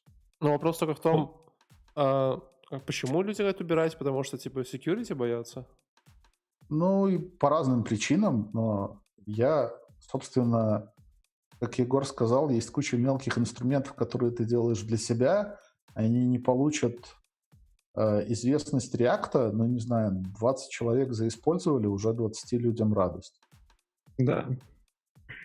Ну, слушай, но... же есть же еще обратная, ну, не, не то, что обратная сторона, но, допустим, ты разрабатываешь что-то у себя, э, взял какой-то open source э, проектик, э, влил к себе и видишь э, не то, что даже баги, а там, допустим, у меня было, взял React Maps, и, ну, не сам React Maps, там какая-то обертка была, и э, accessibility провалена на иконках. И берешь, запуливаешь а, мы прям ставили в жиротикете, что типа ждем обновления а, такой-то библиотеки и ждали, пока pull request пройдет, пока ребята примут pull request, и потом это все вливали к себе обратно. Ну, то есть так, таким образом можно контрибьютить. Слушайте, ну, я что-то вспомнил. А, я сегодня залазил в React и смотрел какие-то штуки и заметил, что они за некоторые баги кидают какие-то awards ы, то есть ты можешь, э, ну, грубо говоря, закрыл багу в каком-нибудь условном React е, тебе прилетела денежка. Вот это уже интересно, уже приятно. И я знаю, что некоторые ребята занимаются таким bug hunting ом или э, feature fixing ом в свободное время. Просто для себя, ну, как тренажер, ты зашел, там что-то позакрывал, ну и плюс э, им часто прилетает в корму денежкой. Просто хотелось забросить. Ну, собственно, если это последняя штука, то, э, Леша, ты хотел про Октану узнать. Вот, собственно, доклад с учиты Доши. Можешь посмотреть 28 минут. А, по-моему, ну, я не знаю, может быть, это наложилось на то, что я с Эмбером все-таки знаком и работал с ним. А, по-моему, доклад, вот мой идеал обзорного доклада. Первые минут 10 э, была история про то, как Эмбер шел от первой к третьей версии, что там менялось, э, как все происходило. Э, дальше она рассказала про набор тех фич, которые они подкатили к тому, чтобы назвать релиз октаном это документация, э, новая система компонентов и так далее. Э, дальше рассказала, в принципе, частично пересказала вводный keynote, куда все двигается, упомянула пару-тройку годных аддонов, и на этом все. Это все было в 28 минут. Э, девушка была одна из немногих, кто не читал свой доклад, вот, кстати, я вспомнил, что я Худокац, например, свой доклад читал.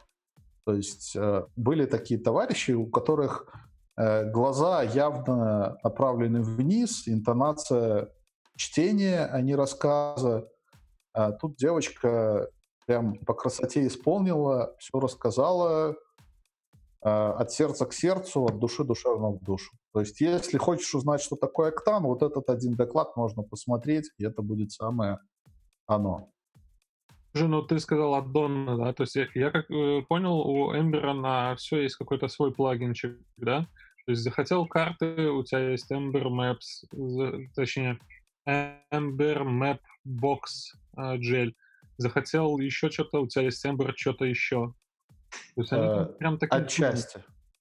Отчасти. Ну, то есть не все аддоны это что-то, что пишется специально сообществом Эмбера, Просто аддоны — это удобный API, который позволяет тебе пакетом доставить и подключить нужный функционал. Туда иногда заворачивают какую-нибудь готовую библиотеку, и ты ее просто ставишь как пакет. Она идет со всеми маппингами, со всеми обвязками, которые нужны, чтобы использовать ее в Ember, и вот у тебя такая радость. Ну, то есть не вся библиотека может быть на Ember сделана. Валентин, ты счастлив? Закончили. Эй, я уже, честно говоря, устал, у меня болит шея сидеть, представляете? Тогда ты просто из дома выходи. С простого. Да. Слушай, ну, по факту, я бы сказал, что Эмбер звучит как отличная штука, но мне все еще падло в ней идти разбираться. Ну, это, это, это просто нам всем впадло. Но на самом деле я понял, что если бы мы были вот профессиональными тренерами или учителями, или где-то в школе работали, или в каком-то вузе, то Эмбер это был бы хорошим таким инструментом в руках, дал э, ребятам разобраться, поделать какие-то, какие вещи, чтобы они сразу прочувствовали какую-то боль. А потом ты ведешь за руку в какой-нибудь интерпрайзный тулинг, и они умирают там. Вот. Слушайте, ну давайте вот а, еще такое подчеркнем, да, я недавно начал смотреть, а, какие фреймворки где используются, ну, допустим, вот, а, а, ну, мое мировоззрение, оно может не каждому лечь, но, допустим, у тебя огромный enterprise, да, ты такой сидишь, окей, Angular, у тебя надо много куча джунов, надо по-быстрому э, накропать в какое-то приложение, и чтобы долго не вникали. Ну, окей, вьюшечка. А, у тебя что там, я не знаю, тебе надо и, и на mobile пилить, и на десктоп, и все, чтобы в одном стиле было, и чтобы все было быстро, ну, окей. И есть время для того, чтобы билды писать, ты в React идешь. А, тебе нужно что-то по performance у, тебе нужно поддерживать а, старые устройства, а, телефоны в Африке нужно поддерживать. Окей, ты достаешь а, Svelte и поехал на Svelte писать. Что делать с Эмбером? То, что ты перечислил. То есть и, все и... вот это вот, это в Эмбере. Ну, по- быстрее. подожди. Тебе э, Enterprise на Эмбере шикарно зайдет. С джунами на Эмбере они тебе накосячат меньше, чем со Vue. Ну вот смотри, ну, то есть, я, они... я, ну, на, на Vue они, ну то есть, э, как это, лично для меня более, более понятно. То есть ты там пишешь тот же HTML, там у тебя какие-то компьютер э, эти переменные там и прочее. Подожди, э, это то, что мы с Валентином обсуждали в самом да. начале. Да, ты копируешь я... кусок HTML в Ember, и он работает. Блин, ну хорошо, я сегодня сяду, разверну какой-нибудь проектик на Ember и посмотрю. Просто для меня это как-то страшно. Ну, ну типа... и, из того, что ты перечислил, Э, честно говоря, для слабых телефонов в Африке, мы этот доклад не обсуждали, тем не менее, я бы не брал э, Ember просто потому, что ну, 100 килобайт все-таки. По-моему, jQuery Mobile, про который все уже давно забыли, там зайдет на ура. Ну, сейчас Svelte пиарят для этих тем. Ну, как вариант, допустим. Просто Svelte тебе нужно, ну, мне, например, со Svelte нужно разбираться. jQuery Mobile — это jQuery. Но если ты умеешь организовывать свой код, тебе выше крыши будет. Слушай, ну вот в современном э, JavaScript зачем тебе jQuery вообще по сути? Ну, то есть это типа пара обвязок над, над твоими какими-то add-класс там и прочее. Это сейчас можно в JavaScript быстро накропать. Ну, если у тебя современные браузеры, то да. А, ты, ну да, я понял о чем ты. Ну, Африка, телефоны за 20-25 долларов. Да-да. Ну, на самом... Просто попробуй, понравится. Короче, на самом, деле, на самом деле я где-то не соглашусь с вами, потому что изучать jQuery, изучать Ember, изучать Svelte или еще что-то, это так или иначе это какой-то набор тулов, которые, возможно, возможно, излишни на сегодняшний день. То есть если реально для Африки что-то писать, но я бы вообще на нативном начал писать без стилей или с какими-то примитивными инлайн-стилями в стиле прогрессивных приложений. Вот, ну, как бы самое ну, главное... Насколько... у тебя тогда становится вопрос, то, что надо поднимать ES 2005 и... Ой, Почему? А, ну если ты говоришь про предобработку, ну можно бабелем предобработать. Ну, суть в том, что... Ты видел, что тебя... после бабеля получается? У тебя после бабеля, блин, ну... Смотря, смотря как ты настроишь. Это, ну, это... Ну, TypeScript можно побилдить. Вырастет. Можно, неважно. Ну, короче, я к тому, что кривое обучение надо сводить к нулю, даже на проектах, на которых вы работаете. То есть, если кривое обучение очень высокое, да, то есть и вам поддерживать тяжело, ну, как на CoffeeScript писать, да, то есть у тебя будет Ruby on Rails, CoffeeScript, поверх CoffeeScript какой-нибудь React, и ты такой, ну, вроде бы классно, да, то есть если CoffeeScript выкинуть, возможно, там все выкинуть и оставить вроде бы современные технологии. Но как ты это поддерживать будешь? У меня один друг недавно написал бэк, ну, ему попросили написать быстро бэк, он хотел поиграться, ему было скучно, он написал его на CoffeeScript, а потом пришли и сказали, а давай мы, как бы классно все, бэк работает, а давайте мы его еще там вот удвоим, утроим и масштабируем, вот там еще деньги и так далее, и так далее. Ну и чел такой, ну, блин, что делать? Ну, нанял каких-то челиков, начал учить их кофе скрипту. А, один раз оттранспайлить JavaScript не вариант? Ну, короче, он решил что-то продолжить. Звание непонятного кода. Он, был просто не очень опытный. Э, давайте закончим этот выпуск на том, что Ember, React, Vue.js э, я не знаю, э, пиво, я вод, знаю, пиво, полное пиво, говно. Вот. Пиво, пиво, пиво, водка, что угодно. Главное, чтобы вы были счастливы, господа. Поэтому да. все будет хорошо. Э, не загоняйтесь по поводу библиотек и фреймворков, будьте с проконфов, ставьте лайки, вот, напишите Васе хорошие слова в комментариях. Вот, а мы постарались рассказать про классную библиотеку и найти ее место в современном мире. Вот. Фреймворк. На этом все? Точно. Плюсую, Леш. Ладно, ребят, всем хорошей недели. Э, у нас еще много прикольных выпусков впереди. Я говорил, мы уже писали свой план на месяц вперед. Вот. Э, ставьте нам... Можно скинуть в личку? Нет. Ставьте нам лайки, э, пишите письма. Нам, мы очень любим читать ваши комментарии и обсуждать их, обсуждать их в своем личном чатике. А также не болейте, любите маму и до новых встреч. Пока. Пока-пока, ребят. Пока, ребят.